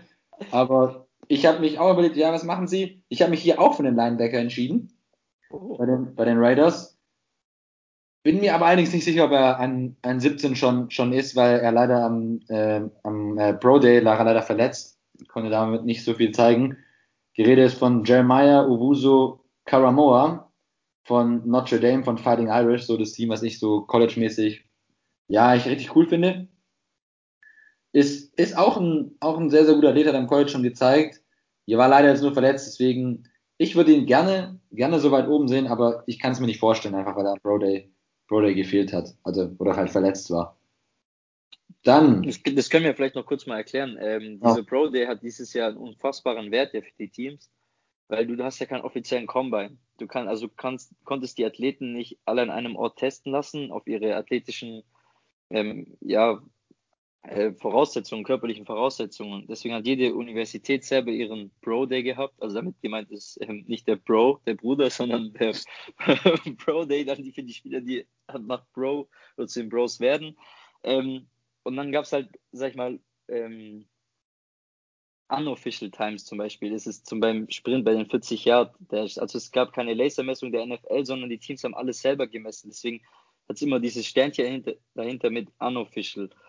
Aber trotzdem haben diese Pro Days einen unfassbaren Wert, die ist ja für die, äh, für die professionellen Teams, weil sie halt da die athletischen Voraussetzungen der Stars gesehen haben oder halt auch wie Mac Jones oder Zach Wilson geworfen haben bei ihren Pro Days und ja, deswegen nochmal kurz zur Erklärung, sorry, dass ich dich unterbrochen habe. Alles gut, kein Problem. Dann gehe ich jetzt mit 18 mit Dolphins. Ist ja auch wichtig, die Information dieses Jahr, dass nochmal einen viel größeren Stern hat. Sonst ist es meistens noch so ein bisschen ein Show-Event, aber dieses Jahr ist es sehr, sehr wichtig, einfach weil du sehr, sehr wenig Einblicke aufgrund von wenigen Spielen durch äh, Covid-19 hattest in der College-Saison. An 18 wieder die Dolphins. Ihr seht schon, die Dolphins haben einen unfassbaren, unfassbaren Deal gemacht und gleich zweimal in der ersten Runde sogar in einer relativ hohen Position mit 6 und 18. Haben ich mich für auch wieder für den Offensive Tackle entschieden und habe ich vorher gesagt 143 Kilo, lege ich jetzt nochmal einen drauf. Und hier Tavon Jenkins von Oklahoma State, 1,98, 148 Kilo. Dieses Jahr All Big 12 First Team. All Big 12 ist schon mit einer der, ja, der besten College-Ligen, ist er da ins First Team gewählt worden, hat eine unfassbare Saison dieses Jahr gehabt. Und ich glaube, da geben sie Tua Tagovailoa nochmal eine Protection mit auf den Weg. Wen hast du da an 18? Ähm, ich bin auch mit Offensive Line gegangen, einen, der bei dir schon weg ist, und zwar der mit dem schönen Namen, Elijah Barrett Tucker. Du hast eigentlich schon alles zu ihm gesagt. Das ist eine Maschine, da rennst du lieber weg, wenn du jetzt kein NFL-Profi bist. ähm, ja, braucht man nicht viel dazu sagen. An 19 gehe ich mit einem Spieler, der auch schon bei dir weg ist, und zwar mit Jeremiah Owosu Koramoa. also bei mir zwei mit verrückten Namen hintereinander. Ähm, Linebacker von Notre Dame. Warum? Ähm, Washington hat ein unfassbar junges Team, vor allem defensiv haben sie letztes Jahr mit äh, Montez Sweat und Chase Young ihre Franchise Edge Rusher gefunden. Äh, auf der Linebacker-Position gibt es so ein bisschen Probleme, aber man hat mit Riverboat Ron, mit dem Trainer, äh, einen ehemaligen Linebacker, also Linebacker-Spieler, auch defensiv orientierten Coach, deswegen gehe ich hier mit Jeremiah Owusu Karamoa, also kurz genannt Joke, Joke, keine Ahnung. Jock. Wie sieht's bei dir aus? Ich bin auch für den Linebacker gegangen an 19 fürs Football-Team. Aber bei mir waren, war ja der Jeremiah Owusu Karamoa schon weg. Deswegen bin ich jetzt hier für Jermaine Davis gegangen von Kentucky. Mhm. Ist eher leichter sogar für einen, für einen, äh, für einen Linebacker, weil bei 1,93, 106 Kilo, ja, aber ist, wie, ist auch ein Athlet. Und äh, ja, habe ich mich hier einfach für den, für den Need entschieden, für das Football-Team, für den Linebacker. Und das war jetzt der, wo es bei mir noch auf dem Board war. Habe ich eigentlich gerade Redskins gesagt oder Football-Team? Oder ja, gar nichts gesagt? Alles gut. Also bei mir hat sich Football-Team mittlerweile schon sehr, sehr, sehr, sehr eingebürtigt. Okay. Ja, ab und zu rutscht man noch durch. So die Macht der Gewohnheit halt. Ne? Das ist aber gut. Genau, aber wir versuchen es natürlich äh, zu vermeiden und beim Football-Team natürlich zu bleiben. Genau. Ähm, ja, genau, was jetzt bei mir einfach auch dann, vielleicht war es bei dir auch mal der Fall, bei mir war es öfters auch, ist es auch zwei, dreimal so vorgekommen, dass ich einfach dann gegangen bin, okay, was ist der, was ist der Need, was das Team braucht und was ist jetzt meiner Meinung nach der, noch der Spieler auf dem Board, der da am höchsten ist. Und dann bin ich meistens auch immer dann manchmal danach, danach dann gegangen. Es ist gut, dass du das vielleicht gerade sagst, sorry, dass ich unterbreche. Das können wir mal so ein bisschen erklären, genau wie wir da vorgegangen sind. Du hast schon gesagt, ähm, man schaut sich natürlich die Needs an der Teams. Dann schaut man sich an, was gibt es so an Talent noch auf dem Draftboard zur Verfügung und dann musst du ungefähr einschätzen, okay, lohnt sich das jetzt hier mit dem, was ich als Need habe oder gehe ich doch lieber mit jemand, der einfach unfassbar talentiert ist, aber wo ich vielleicht nicht so diesen Gebrauch habe, so also setze ich Value over Need oder Need over Value? Das ist immer die Frage, wo, hier, wo man abwägen muss. Wenn der Need es keinen in der Grad gibt und man würde sagen sozusagen Region, zum Beispiel, der wird projected 20 Picks später, aber ich bin jetzt schon dran, dann gibt es die Möglichkeit zurückzutraden. Haben wir auch schon alles so ein bisschen besprochen. Ähm, dass man das so ein bisschen vielleicht, wie kann man das sagen, ähm, gewichten kann. Gewichten, ja, genau, das ist ein guter Punkt ja, dass man das vielleicht noch gewichten kann. Also das Wichtigste und dieser Need, wo eigentlich nie überspringen werden sollte, ist eigentlich der Quarterback. Deswegen gehen auch bei uns beiden und bei jedem eigentlich zwei Quarterbacks direkt am Anfang. Und dafür ist man auch bereit, ziemlich viel abzugeben und auch mal ein paar Picks höher einzunehmen, sagen, okay, 20, 30 Picks, okay, so vielleicht jetzt auch nicht, aber so 10, 20 Picks greife ich mal zu früh, wie zum Beispiel bei Mac Jones jetzt der Fall ist bei den 49ers. Deswegen auch viele Offensive Tackle gibt es in dieser Klasse, die ersten Runde früh gehen. Das sind so diese Hauptpositionen, wo du schaust, okay, dafür tue ich schon mal zu hoch draften, sage ich mal, einen Spieler. Aber sorry, dass ich dich wieder unterbrochen habe. Alles gut, aber ist, ist, ein, ist ein wichtiger Punkt, deswegen die Entwicklung der letzten Jahre ist so. Was wird in den ersten Runden, ersten Positionen gedraftet? Quarterbacks und Offensive Tackle. Einfach weil die Positionen so enorm wichtig sind und ihr seht, also bei mir ist zum Beispiel, kann ich schon mal vorweggreifen, gar kein Running Back in der ersten Runde. Mhm, bei mir auch nicht. Äh, ist das sowas mal passiert, dass so ein Saquon Barkley an zwei geht? Das ist schon ein sehr, sehr großer Ausreißer. Aber normalerweise kannst du sagen, Quarterbacks, Offensive Tackles und dann meistens noch Wide Receiver. So, das sind so die Positionen, die dann oft ja sehr, sehr früh auch ge gepickt werden. Genau, dann mache ich mit der 20 weiter. Hattest du vorher die, äh, die Philadelphia Eagles als Baustellenteam erwähnt? kommt hier das nächste Baustellenteam um die Ecke. Die Chicago Bears haben ungefähr Need auf jeder Position gebraucht, wo ich so mich davor ein bisschen informiert habe. Da war ich mir auch so, okay, wo, wo anfangen? Wo anfangen? wo anfangen, wo aufhören? ja, ist so. Sie haben sich für Andy Dalton als Quarterback entschieden in der Offseason. Deswegen habe ich gesagt, okay, Quarterback wird es wahrscheinlich eher nicht. Auch weil einfach an 20, glaube ich, nicht mehr das Potenzial da ist, dass es sich lohnt. Deswegen bin ich jetzt hier von den Cornerback gegangen den hattest du vorher schon erwähnt, deswegen sage ich gar nicht mehr so viel dazu, ist Jazzy Horn, geht bei mir an 20 zu den Chicago Bears. Okay, bei mir die Chicago Bears, ja, das ist, ich habe überlegt, was könnten sie am meisten gebrauchen, was würde ungefähr mit dem Value passen, was sie bekommen würden. Ähm, Quarterback gibt es hier auf gar keinen Fall. Ich habe aber gelesen, dass sie sehr weit für den Reach gehen wollen. Jetzt muss ich mal kurz schauen, wie der hieß. Ähm, gib mir mal ganz kurz fünf Sekunden. Alles gut. Und und zwar für, ähm, ich glaube, es war Davis Mills, den Quarterback von Stanford, ist als 81. gerankt im Draft. Also ihr seht schon, das wären 61, äh, auch 61 Picks, die sie da reachen würden. Ich kann es mir schwer vorstellen, aber die Bears sind die Bears. Sind die Bears. Ähm, der Draft ist der Draft, man weiß nie, was passiert. Ich denke, vielleicht werden sie sogar zurücktraden, um sich mehr Picks zu holen, weil sie einfach so viele Needs haben. Ich gehe aber mit äh, Rashad Bateman, Wide Receiver von Minnesota.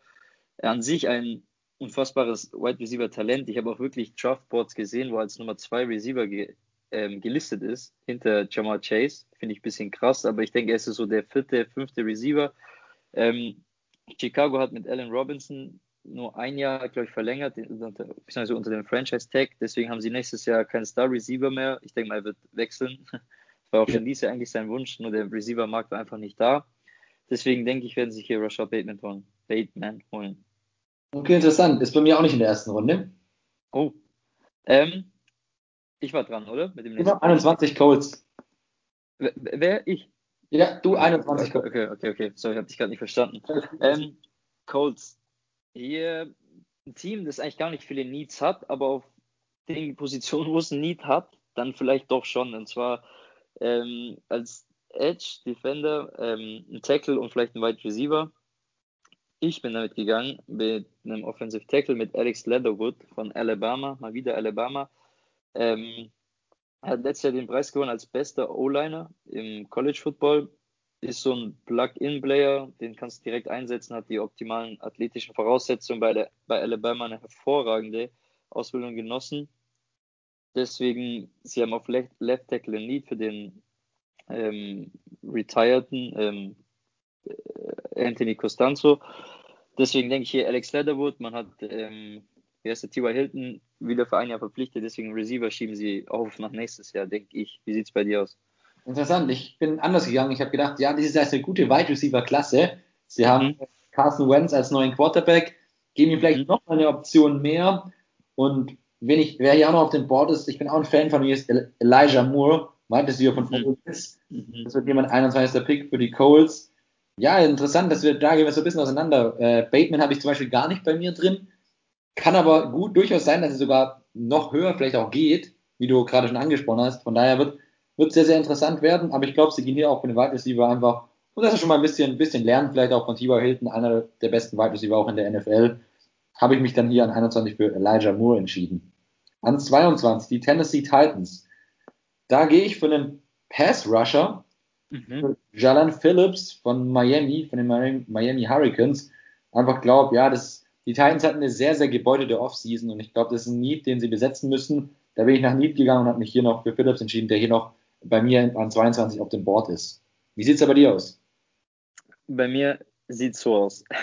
Okay. Die, jetzt hör zu. Nee, ähm, die Titans, ich habe mir auch überlegt, gehe ich mit einem Cornerback, mit einem Edge, äh, Defensive Edge, gehe ich mit einem Wide Receiver, weil sie Corey Davis verloren haben. Ich habe mich dann letztendlich äh, für einen Offensive Tackle entschieden, und zwar für Tevin Jenkins. Du hast ihn schon angesprochen, ein bisschen früher gehabt. Er ist so die Steigerung von Elijah Vera Tucker, ähm, unfassbarer Athlet. Ähm, ja, sie hatten letztes Jahr einen First-Round-Pick, da haben sie, ich weiß jetzt den Namen nicht, Isaiah Wilson hieß er, glaube ich, war auch ja. ein Left-Tackle. Der hat jetzt seine Karriere wieder beendet nach einem Jahr, weil er einfach andere Prioritäten hatte als Sport. Ähm, ja, war ein kleiner Pothead, wenn man so sagen kann. Ähm, ja, deswegen denke ich, versuchen sie es jetzt nochmal neu, ihren Left Tackle zu finden, und zwar Tevin Jenkins von Oklahoma State University. Okay, dann mach gleich weiter mit der 13. Ja, mit New York Jets, auch ihren zweiten Pick hier. Ähm, da gehe ich mit Cornerback mit Craig Newsom, dem zweiten. Ähm, und zwar deswegen, sie bekommen Robert Saleh von den 49ers. Er ist ein Defensive-Minded Head Coach. Die Cornerbacks der Jets sind eine absolute Katastrophe. Ich habe es mir letztens durchgelesen. Ähm, da spielt sogar ein Cornerback, äh, der heißt Lamar Jackson. ist, ist aber, glaube ich, genauso viel bekannt für seine Passverteidigung wie der echte Lamar Jackson. Ähm, deswegen gehe ich mit einem Cornerback, mit Craig Newsom. Wäre auch möglich gewesen, einen Receiver hier zu nehmen oder einen Tackle. Wie sieht es bei dir aus? Wen hast du genommen? Ich muss auch sagen, ne, auch eine sehr, sehr, sehr gute Cornerback-Klasse. Ich habe sehr, mhm. sehr viele Cornerbacks in der ersten Runde. Auch jetzt hier in den mhm. Positionen kommen bei mir auch noch einige Cornerbacks, muss ich sagen. Ich habe mich hier an 23 auch New York Jets, wie du gesagt hast, was ist der Need, den sie brauchen? Ja, ganz klar Cornerback, nachdem sie den Quarterback schon an Position 2 draften werden. Bei mir ist es hier Eric Stokes, Cornerback von Georgia. War mhm. in hier noch der, der Beste, der auf dem Board ist. Genau, habe mich dann einfach, einfach für ihn entschieden und würde an 24 mit den Steelers glaube ich, ins gleiche Horn blasen. Die Steelers haben auch, haben auch einige Needs, die sie brauchen. Manche reden hier von dem, von dem Running Back in den Medien, aber ich glaube, das ist auch eher nur so ein bisschen taktisches Ablenkungsmanöver. Sie gehen ja auch von den Cornerback für bei mir auf dem Board auch ein sehr, sehr interessanter Prospect. Khalid Fairley von Virginia Tech. Hattest du, glaube ich, schon bei dir auf ja. ja. Genau, bei mir ein bisschen tiefer, hast du vorhin schon angesprochen. aber sehe ich auch sehr, sehr enormes Potenzial. Wie sieht es da bei dir bei den Steelers aus? Den Steelers, ich gehe auch mit Defense, was eigentlich ein bisschen überraschend ist, weil die O-Line hat ziemliche Schäden. Man hat keinen Running Back, man bräuchte eigentlich auch einen Quarterback. Ähm, Running Back lohnt sich nicht in der ersten Runde, sage ich mal so. Ein Quarterback kriegst du an der Position keinen mit dem äh, entscheidenden Value. Ich habe mich für Defense entschieden und zwar für einen äh, Edge Defender, weil man letztes Jahr Bud, dieses Jahr Bud Dupree verloren hat. Der geht zu den Titans. Ähm, nach TJ Watt wahrscheinlich der beste Rusher im Team. Deswegen gehe ich mit Aziz, Aziz Ojulari. Ähm, auch ein 91,7 Pass Rush, Pass Rush Rating hatte er. Ähm, unfassbarer Athlet. Deswegen vielleicht nicht das erste Need, was die Steelers haben oder das offensichtliche Need, aber ich denke mal, die Lücke wollen sie stopfen. Denke ich auch. Wer ist denn bei dir Jaguars 25? Wie die Jaguars auch mit ihrem zweiten Pick. Hier natürlich auch sehr viele Optionen. Ich habe überlegt, ob man einen Tackle nimmt, ob man einen Receiver nimmt, ob man einen Safety nimmt. Ich habe mich dafür entschieden. Sie gehen mit Christian Barmer, dem Defensive Tackle von Alabama, sogar der einzig wirklich gute Defensive Tackle in dieser Draft Class, aber er ist richtig gut. Ähm, vom Talent her wahrscheinlich schon viel früher, aber die Teams haben nicht so dieses Need auf dieser Position und vielleicht nicht diesen Value, den er dann letztendlich hat. Die Jaguars brauchen ja eigentlich überall was, außer wenn sie Trevor Lawrence nehmen auf Quarterback. Deswegen gehe ich hier mit dem besten Value, den sie haben. Und vielleicht über dem Need mit Christian Baumer. Wie sieht es bei dir aus? Ich habe es wieder anders gemacht. Ich bin für Need gegangen, habe hab gedacht, okay, was haben die Jaguars in 1 gemacht? Ja, okay, sie haben Trevor Lawrence geholt, Quarterback. Gut. Was brauchen sie für Trevor Lawrence? Ja, sie brauchen Protection, Offensive Tackle. Wer ist bei mir noch auf dem Board? Hattest du schon angesprochen bei dir vor ein paar, äh, paar Picks? Alex Leatherwood, Alabama. Einfach, wie gesagt, ich bin jetzt hier für Need gegangen, habe mich dann für Alex Leatherwood entschieden, den du vorhin schon angesprochen hattest. Jetzt an 26 die Browns bei mir, die Cleveland Browns. Man muss hier mal einen riesen Lob aussprechen. Sie ja. waren letztes Jahr in den Playoffs, sie haben sogar eine Playoff-Runde gewonnen, sie standen in, im, sozusagen im Viertelfinale und das war ein riesen, riesen Ding für die Browns nach 17, 18 Jahren mal wieder in die Playoffs eingezogen sein und sie haben ein gutes Team, sie haben echt, echt viele, viele nice Optionen und ich habe mir überlegt, ja, was, was können sie jetzt noch gebrauchen? Wide Receiver wurde oft, oft drüber geredet, aber in der Offensive sind sie schon sehr, sehr gut eingestellt. Du hast da Odell Beckham Jr., du hast äh, als Tight End, boah, jetzt fehlen mir die ganzen Namen gerade, fällt mir gar nicht rein. Helfen mir ein bisschen. Hooper, Hooper, aus den Hooper. Aus den Hooper hast du, du hast noch, ähm, wen haben wir noch auf Wide Receiver bei den Browns? Charles Landry, ich weiß nicht, ob du ihn schon gesagt hast. Charles Landry, genau, Charles Landry, Odell Beckham Jr., Austin Hooper, Njoku, David Njoku haben sie auch. Stimmt. Ja, man, Nick Chubb im Backfield mit Kareem Hunt, das sind ja auch beim Hunt ein guter Receiver. Deswegen habe ich gesagt, was, was will ich hier sehen? Du hast Miles Garrett schon als Passrusher. Mhm. Dann pack doch auf die andere Seite auch einen überragenden Passrusher. Wird, glaube ich, richtig geil aussehen. Und habe mich dann hier für Aziz Ojolari von Georgia, den du von zwei Runden hattest, entschieden. Ich glaube, die Kombination aus Garrett und Ojolari, die könnte echt, echt krass werden. Genau, wer? Okay. 20. Bei den Brownies habe ich, ich bin das Ganze ähnlich angegangen wie du. Sie haben eigentlich nicht diesen großen Need. Sie haben ein sehr gutes Team schon. Ähm, deswegen gehe ich hier eher auf die Schiene. Die Browns versuchen sich an einem Projekt, okay? Und das Projekt heißt in meinen Augen Jason Away, auch ein ähm, Edge also Pass Rusher von Penn State. Und zwar der Jason Away. Er hat einen, wenn wir sagen, Quitty Pay hatte schon einen krassen ähm, Pro Day dann müsst ihr euch den von Jason Ovey anschauen. Er ist, glaube ich, 4,26 gerannt auf die 40 Meter. Als Verteid als Edge Rusher 4,26. Er hat unfassbare athletische Voraussetzungen. Das ist wirklich geisteskrank. Es ist wirklich, wirklich krank. Er hatte dafür aber letztes Jahr am College 0,6. Deswegen wird er so als bisschen Projekt angesehen. Du hast schon gesagt, man hat auch Miles Garrett, einer der besten Passrusher in der NFL. Man hat sich jetzt Jadavian Clowney dazu geholt, auch ehemaliger Nummer 1 Pick. Und ich denke, hinter diesen zwei könnte er sehr, sehr gut lernen und reifen und aus dem hohen Talent, das er hat, wirklich einen dominanten Verteidiger machen. Deswegen gehe ich hier mit dem Projekt, weil die Browns sich erlauben können mit Jason O'Way. An 27, da sind die Baltimore Ravens hier gibt es für mich eigentlich, zumindest von, sie haben noch einen zweiten Pick später, ähm, eine Position, die sie sich holen werden, ist ganz, ganz klar. Das machen sie, mich, äh, machen sie bei mir hier mit ihrem ersten Pick, mit dem 27. Pick. Und zwar Offensive Tackle, und zwar nämlich hier Samuel Cosmi von Texas. Interessant, okay. Dann habe ich an 27 die Ravens. Die Ravens sind in einer sehr, sehr interessanten Position da hinten. 27 und 31 kommen sie auch nochmal. Vielleicht, vielleicht ist da auch nochmal eine Möglichkeit für einen späten Trade in der, in der späten mhm. Runde. Kann ich mir durchaus vorstellen. Im auch gedacht, was brauchen sie? Sie kommen relativ nah beieinander, dann kann man gleich so die Needs ein bisschen abdecken, auch gut. Ich bin hier auch wieder für einen, für einen Edge gegangen, also für einen Pass Rusher. Für Joseph Osai von Texas. Mhm. Ah, wenigstens haben wir beides Texas-Spieler. Genau, wenn beide Texas-Spieler da sind, sind wir gleich. Ich glaube, das ist einfach der, der Need, den sie brauchen.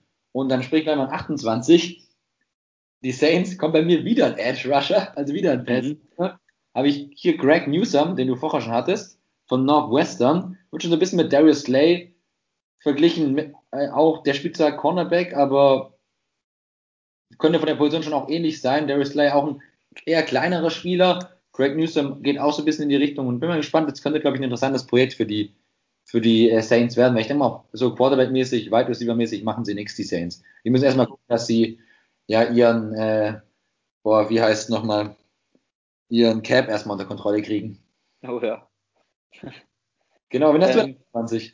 Bei mir bei den Saints, ich bin es auch so angegangen wie du. Bei mir investieren die auch in die Defense in eine sehr, sehr sehr gute Defense, die sie schon ist, tun sie weiter verbessern. Und zwar bei mir Linebacker hier, Savin Collins. Du hattest ihn schon angesprochen. Ähm, ein Linebacker, der überall auf dem Feld ist. Also wirklich ein absolutes Hybridmonster. Der rennt dir links, der rennt dir rechts, der ist in Passverteidigung da, der tut dir auch ähm, mal vorne am Passwash helfen. Das ist ein unfassbarer Athlet von Tulsa, einer kleineren Universität. Deswegen fällt er vielleicht hier so ein bisschen später bei mir oder auch in vielen Draft-Boards, auch rein vom Talent. Der muss ja eigentlich fast höher mit der ersten Runde gehen. Die Saints setzen hier den absoluten Value mit einem Linebacker. Sie hätten vielleicht äh, den absoluten, ja doch, Value mit einem Linebacker. Vielleicht wäre das Need irgendwo ein bisschen größer, gerade in der Secondary, auf der Cornerback-Position. Aber bei mir geht hier Seven Collins. Dann 29, deine Packers. Hm. Was, was, was mache ich hier? Was mache ich hier? Ähm, es ist ja schon so alljährlich die Geschichte. Man braucht Receiver, es gibt gute Receiver im Draft und die Packers draften keinen Receiver. Und das ist ja schon seit Jahren so. In den, Aaron Rodgers hat ja nie einen First-Round-Receiver gehabt. Ich gehe tatsächlich damit, dass die Packers dieses Jahr Elijah Moore draften, Wide Receiver von äh, Mississippi Ole Miss, weil sie Aaron Rodgers glücklich halten wollen.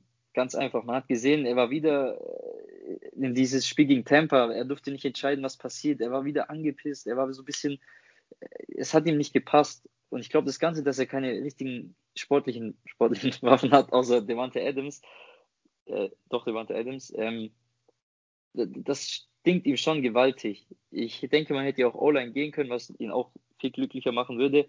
Trotzdem gehe ich mit Elijah Moore Wide Receiver, damit er endlich mal seinen First Round, First Round Receiver bekommt. Ja, Lukas, wo fange ich, wo fange ich hier an bei meinen Packers an? ich habe es natürlich auch wie du gemacht, was, was machen sie, was bauen sie, sie brauchen beides über. Du kannst nicht immer nur, klar, Devonta Adams wahrscheinlich mit der krasseste Wide Receiver, was er da immer abliefert in der Kombination mit mhm. Aaron Rodgers. Aber ich habe ich hab einfach Hoffnung dieses Jahr, dass es bitte dieses Mal der Wide Receiver in der ersten Runde ist. Ich sehe schon wieder, wie sie den siebten Quarterback holen, aber ich, hoff, ich hoffe einfach, dass es der Wide Receiver wird. Ich habe mich für den Wide Receiver hier an 29 entschieden für Kadarius Tony, beides ja von den. Florida Gators, der bei mir noch auf dem Board ist, hat dies ja auch ein Opt-out, ja, deswegen weiß man es auch nicht so richtig. Aber ein Speedster. 4,39 mhm. gelaufen beim, beim Pro Day, 1,80, 88 Kilo, sehr, sehr wendig. Das könnte, glaube ich, echt interessanter, interessanter Pick für einen Rodgers werden und hoffentlich wird es der Wide Receiver in der ersten Runde. Vor, vor allem sein, also äh, Tony, sein Draftback in den, äh, Draftwert in den letzten Wochen ist unfassbar gestiegen. Das ist so, er hat gerade unfassbaren Hype bekommen in den letzten paar Wochen. Deswegen, ich denke, er wird schon in der ersten Runde gehen. Ich habe ihn bei mir zwar nicht, aber ich kann sehr, sehr gut davon ausgehen. Oder ich gehe davon aus, dass er wahrscheinlich in der ersten Runde landen wird. Ich habe sogar gelesen, dass die Bears vielleicht ihn an 20 holen werden. Okay. Aber das werden wir mal sehen. Interessant. Ich hätte die Buffalo Bills, drittletzter Pick, dreister Pick offensiv sehr, sehr gut aufgestellt. Da liefern sie mit Josh Allen, mit Stefan Dix, habt ihr, haben sie letztes Jahr gezeigt. Da geht was. Bin ich nach Need gegangen. Mal wieder ein Cornerback. 1,78, 83 Kilo. Die Rede ist von Asante Samuel Jr., Florida State. Kleiner Cornerback, aber, aber wendig, sehr, sehr beweglich und ich glaube, der könnte hier sehr, sehr gut passen zu den Bills. Wen hast du da?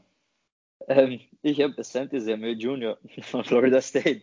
da treffen wir uns wieder. Ähm, ich muss dir aber ehrlich sagen, bei mir war das wirklich ein 51-49 Ding hier, also fast schon 50-50 Ding, ähm, weil ich denke mir, ähm, die Bills haben keinen ganz, ganz, ganz großen Need. Die haben wirklich ein sehr starkes Team, vor allem offensiv. Aber offensiv hat ihnen letztes Jahr gewaltig was gefehlt und das ist das Run-Game.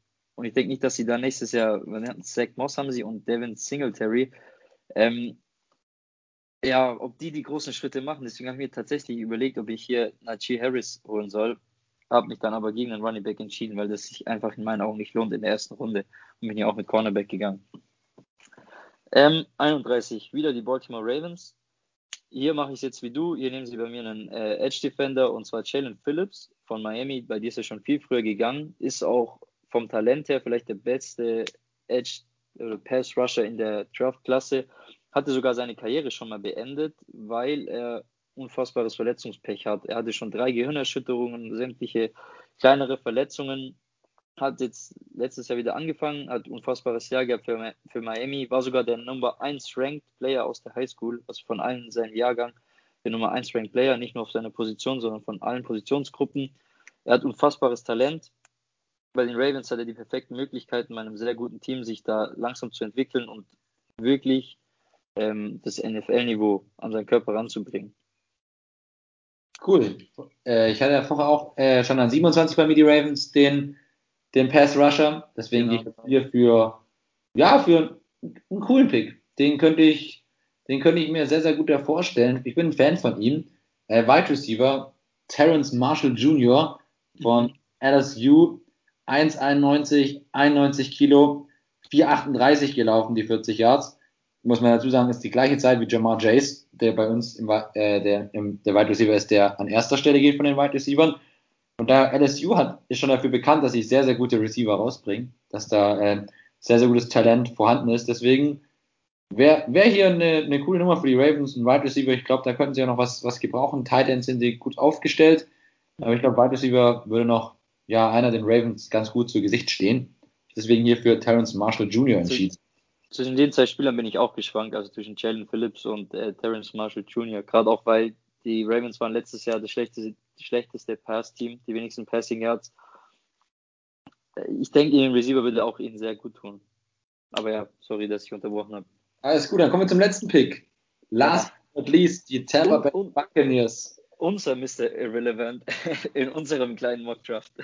Richtig, genau zur Einordnung der Mr. Irrelevant ist immer der letzte Pick in der siebten Runde. Ich glaube, jetzt müsste ich mal kurz rechnen, was ist 7 mal 32? Den müsste, glaube ich, der 256. Pick oder sowas, glaube ich, sein. Ja, ich glaube, 256. Ist, glaube ich, immer der, der, letzte, der letzte Pick im, im Draft. Der Mr. Irrelevant. Teilweise schon große Karrieren hingelegt, teilweise auch noch nie von den Leuten gehört. Oder in nie von den Leuten gehört.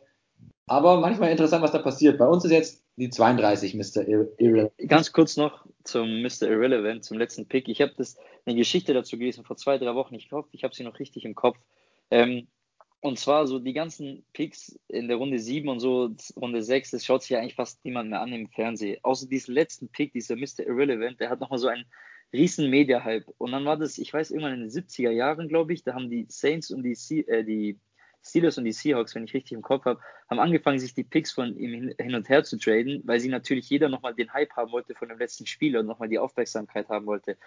Irgendwann hat es so weit geführt, dass es ähm, eine Mr. Irrelevant Rule so gibt. Ich weiß jetzt nicht mehr genau, wie die lautet, dass man den letzten Pick, glaube ich, nicht mehr traden darf oder ob das da extra. Auf jeden Fall ist es, könnt ihr euch mal einlesen, dass es einen riesen Hype gibt um diesen Spieler, der als letzter gedraftet wird und man kennt ihn eigentlich auch. Man weiß überall, er kriegt den Post, er ist der Mr. Irrelevant. Er kriegt, wird auch gepostet als letzter Siebtrunden-Pick. Deswegen ist es so, so ein bisschen so ein, ja, so ein Hype halt um diesen Spieler. Nur kurz so als Ergänzung noch. Ich habe hier gerade mal den Mr. Irrelevant von 2020 äh, Linebacker von Georgia, Tay Crowder, habe ich persönlich nicht gehört, weiß ich nicht. Wo, wo ist er hingegangen? Ist zu den, ähm, zu den Giants ist er gegangen. Ah, okay. Ah, doch, doch, doch. Oh, der hat letztes Jahr einen Touchdown gemacht. schau mal nach. Doch, doch, doch, das, das, das habe ich noch im Kopf. Stimmt, jetzt, wo du sagst, Giants. Das ist, ja, der hat einen, nach einem Fumble, glaube ich, einen Ball gefangen und ist in die, dann in die Endzone gelaufen. Ah, okay, cool, wusste ich, wusste ich gar ich, ich, ich glaube doch, doch, doch, da war irgendwas. Ähm, Das müsste der gewesen sein, weil da kam es ganz groß auch, der Mr. Irrelevant macht einen Touchdown und so. Dann war das, glaube ich, kurz, also wenn ich es doch am Rande von der Red Zone mitbekommen habe an dem Spieltag. Jetzt klingelt irgendwas. Aber gut. Cool. Äh, ich habe gerade hier nochmal gesehen, auch in dem gleichen Artikel, um mal zu verdeutlichen, wie früher die Drafts auch aussahen. Der erste Mr. Irrelevant, der gedraftet wurde, war im Draft 1976 an Position 487 in der, von 17 Runden. Jetzt gibt es ja nur noch sieben Runden, wie wir schon gesa gesagt hatten. Und da ihr mal, wie das schon, wie das früher teilweise noch war. Verglichen zu jetzt, also jetzt sind wir nur noch in sieben Runden, da gab es 17 Runden zu dem Zeitpunkt. War in dem Fall Calvin Kerr, nur so am Rande als Information. Okay, den habe ich tatsächlich noch nicht gehört. Gut, dann gehen wir jetzt bei unserem Mr. Element mit rein. Da habe ich mich nochmal für, ja, habe ich mich nochmal für, für einen Schrank entschieden. Also wirklich, da, da steht nochmal eine, eine Wand vor dir. Auch wieder ein Pass-Rusher von Miami, von den Miami, Miami Hurricanes, Gregory Rousseau. 120 Kilo, letztes Jahr Opt-out gemacht, aber jetzt die Größe, 2,1 Meter. Eins. Da, ja, das ist, da ist kurz, da ist dunkel vor dir, wenn der, wenn der vor dir steht. Im, im Ja.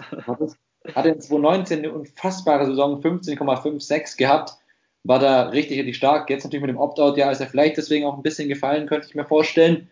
Aber ja, die Buccaneers, was haben die, was haben die für Need? Die sind Super Bowl-Sieger, die in ihrer Offensive ist komplett zusammengeblieben. Sie haben weiterhin, weiterhin Tom Brady, Gronkowski, Mike Evans, Fournette und wie sie alle heißen, ne?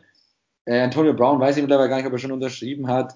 Chris Godwin haben sie noch. Chris Godwin, Scotty Miller, also da, da brauchst du gar nichts in der Offensive. Von dem habe ich mich dafür ein bisschen Defensive entschieden und bin für Gregory Rousseau gegangen. Wen hast du als deinen letzten Pick? Ähm, ganz kurz noch zu Gregory, Gregory Rousseau. Ich weiß nicht, ob du dich daran erinnerst, wir haben letztes Jahr mal eine Folge gemacht mit den Top 5 College Prospects. Ähm, das war auch so ziemlich am Anfang, wo wir angefangen mit dem Podcast. Und bei uns war beiden Gregory Rousseau in der Top 5 von allen Prospects. Ähm, wie du schon gesagt hast, er hat dieses Jahr nicht gespielt. Ähm, deswegen ist er da sehr, sehr weit gefallen, weil es dann viele Zweifel gibt an seine Qualität, vor allem seine Einstellung.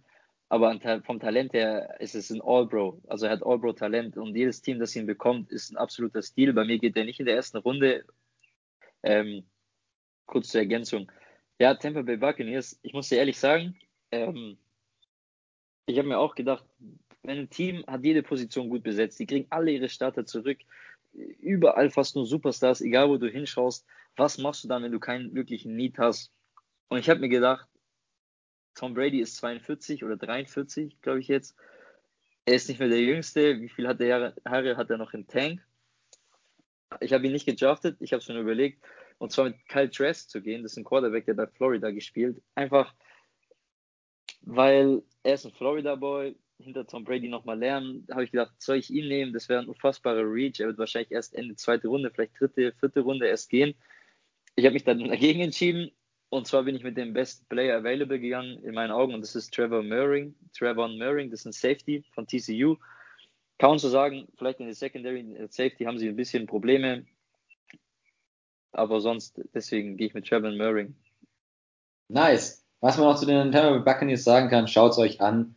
Äh, Gronkowski hat einen Touchdown-Pass aus dem Hubschrauber gefangen. Ja, 600, wie hoch war es? 600 irgendwas? Ja, Weltrekord.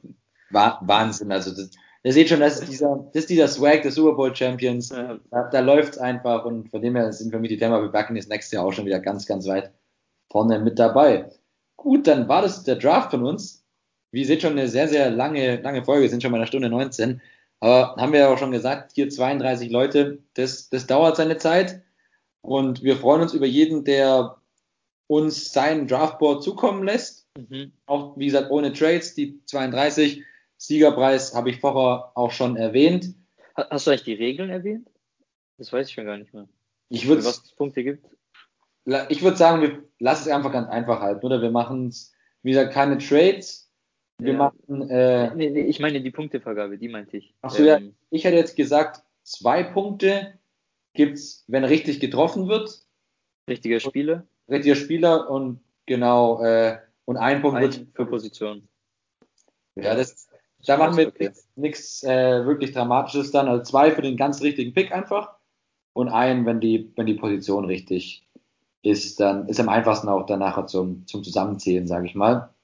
Genau, und dann betrachten wir es einfach in unserer Folge, wenn wir die Nachberichtung eines Drafts, was uns aufgefallen ist, mit was es wahrscheinlich für verrückte Sachen gab, weil ich gehe mal von ein paar Trades aus.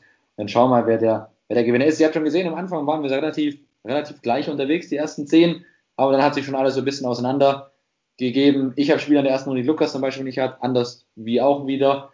Äh, also bin ich mal sehr, sehr gespannt. Was jetzt aufgefallen ist, kein Running Back in der ersten Runde. Kurze Frage an dich. Das sind die zwei Running Backs, die gehandelt werden als die besten, die besten. Dann ist einmal Etienne von Alabama, mhm. nee, von Clemson. Und, ja, sorry, ja, Clemson. Und, genau, und äh, Najee Harris von Alabama. So, wer ist für dich Nummer 1 Running Back und warum?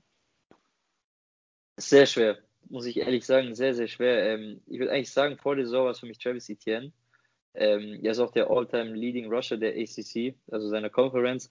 Aber was man so liest und wie ich jetzt in den letzten Wochen mitbekommen habe, ist für mich dann doch schon Nachi, Nachi, Nachi, ich weiß nicht, wie man ausspricht, Nachi Harris, Nachi für mich der Nummer 1 Running Back. Und ich bin okay. gespannt, wann er geht. Weil die Running Backs, die haben zwar keinen großen Value, ähm, weil sie einfach so leicht zu ersetzen sind, aber trotzdem, wenn du einen Running Back hast, der produziert für dich natürlich Yards, Yards, Yards, Yards, Yards, der frisst richtig. Und ein Team wie gerade die Steelers, ähm, die einen Running Back brauchen könnten, oder vielleicht sogar die Bills, die schon eine sehr gute Offense haben und dazu noch so einen Spieler bekommen, das ist natürlich nochmal eine ganz, ganz andere Gefahr. Deswegen sehr spannend, wo die da hingehen werden. Für mich auch sehr interessant. Ich sehe, ich kann es auch sehen, dass ein Running Back in der ersten Runde geht, weil Teams auf Ideen kommen. Würde ich jetzt nicht kategorisch, kategorisch ausschließen. Für mich ist es äh, Travis Etienne, weil er einfach auch noch äh, als Wide Receiver verwendet werden kann. Er ist der bessere, ja, das, ja. der bessere Passempfänger verglichen zu Najee Harris, deswegen ist er da vor, vor Najee Harris bei mir. Aber genau, es wird sehr, sehr interessant. Ich kann mir, wie gesagt, durchaus vorstellen, dass es passiert, dass ein Running Back auf die erste Runde geht, weil Teams auf, Teams auf Ideen kommen. Ich habe auch gelesen, vielleicht, also einige Mock Drafts, also ich habe zur Erklärung, ich habe mir dieses Jahr so zwischen 50 und 70 Mock Drafts angeschaut. Allein was bei mir bei Instagram vorgeschlagen wird jeden Tag. Ähm, auf jeden Fall es gab sogar einige, die mit Miami an 18 haben sie, glaube ich, oder 17 oder 18 mit Najee Harris gehen. Okay, interessant. Von, ja, gut. Ich bin, ja, es ist immer so ein bisschen teamabhängig. Was sehen, was sehen die Teams in den Spielern und wie, wie ist es, wie gewichtet ist? Ich persönlich habe, wie gesagt, kein Running Back, du auch kein Running Back in der ersten Runde, weil wir die Gewichtung halt ein bisschen, ein bisschen anders gesetzt haben von den Positionen. Aber ja, es wird, wird interessant zu sehen sein. Ich glaube, da werden in der Nacht von Donnerstag auf Freitag wie gesagt, 2 Uhr auf The Zone, da werden inter, interessante Dinge auf jeden Fall bestimmt passieren und es wird ja auch bestimmt spektakulärer werden, glaube ich, wie der letzte Jahr gedraft. Da bin ich mir relativ, relativ sicher. Genau, cool. Dann würde ich sagen, sind wir eigentlich so weit am Ende. Also mhm. eine sehr, sehr lange Folge. Das ist nichts mehr, was, was mir jetzt noch auf der Zunge liegt. Hast du noch irgendwas zu sagen, Lukas? Oder irgendwas, was dir aufgefallen ist, was du vielleicht noch äh, loswerden möchtest? Was könnte ich noch loswerden? Ja, gut, es ist halt, ähm, ja, ja, genau, was in diesem Draft halt auch zu sehen ist, was sich so widerspiegelt, die Entwicklung des Footballs in den letzten Jahren zu diesem offensiven Spiel. Ich finde, es hat dieses Jahr sehr viele Quarterbacks oder gute Quarterbacks, also da, allein das drei Stück, denke ich mal sicher an den ersten drei Positionen gehen, vielleicht sogar ein vierter bei Atlanta, das kann ja auch sein. Justin Fields kommt ja aus Atlanta, aus Georgia. Ähm, aber man hat sehr viele Wide Receiver oben. Man hat sehr, sehr viele Offensive Tackle dieses Jahr oben. Und so gerade die Edge Rusher, wo eigentlich immer einer in der Top 5 geht, weil das trotzdem auch defensiv die wichtigste Position ist, gibt es dieses Jahr erst gar nicht so richtig. Bei dir war er an 11 der erste, bei mir war er, glaube ich, erst an 14 der erste Pass Rusher. Und das spiegelt schon die Entwicklung wieder, denke ich mal, wo es dann gibt. Also nicht destotrotz werden die ganzen Verteidiger auch von Bord gehen und werden auch trotzdem abliefern. Aber trotzdem die Prio, was die Teams haben, und wie die ganzen Experten die Spieler ranken, zeigt schon sehr in dieses ja, offensive Spiel. Das, das sehe ich genauso. Der Trend geht immer dazu, zu ja, offensiven Spektakeln und man, man sieht es auch an den, an den äh, Picks, die wir auch bei uns haben, äh, dass es die Entwicklung auch in diesem Draft ja sehr, sehr widerspiegelt. Genau. Ich bin heiß auf den Draft. Ich freue mich drauf. Ich freue mich drauf, wenn viele mitmachen bei unserem Spiel und uns ihre Draftboards zukommen lassen. Und ja, dann werden wir die nach dem, die Tage nach dem Draft mal eine Folge mal eine Folge machen wieder, um das Ganze nachzuberichten. Dann auch ohne Skype, dann bin ich wieder in der, in der Heimat. Genau. Das kann ich soweit schon mal dazu sagen. Und ja, Lukas, dann überlasse ich dir die letzten Worte vom heutigen Podcast. Ja, ähm, hat mich riesig gefreut, hat mir sehr viel Spaß gemacht, sich damit auseinanderzusetzen, damit zu beschäftigen. War jetzt auch cool, weil es jetzt so ein einjähriges Jubiläum für uns ist. Ich freue mich unfassbar auf Donnerstag. Ich werde die erste Runde definitiv anschauen. Kann es auch nur jedem empfehlen. Aber sonst bleibt mir nicht viel zu sagen. Bleibt gesund, passt auf euch auf und bis zum nächsten Mal. Macht's gut.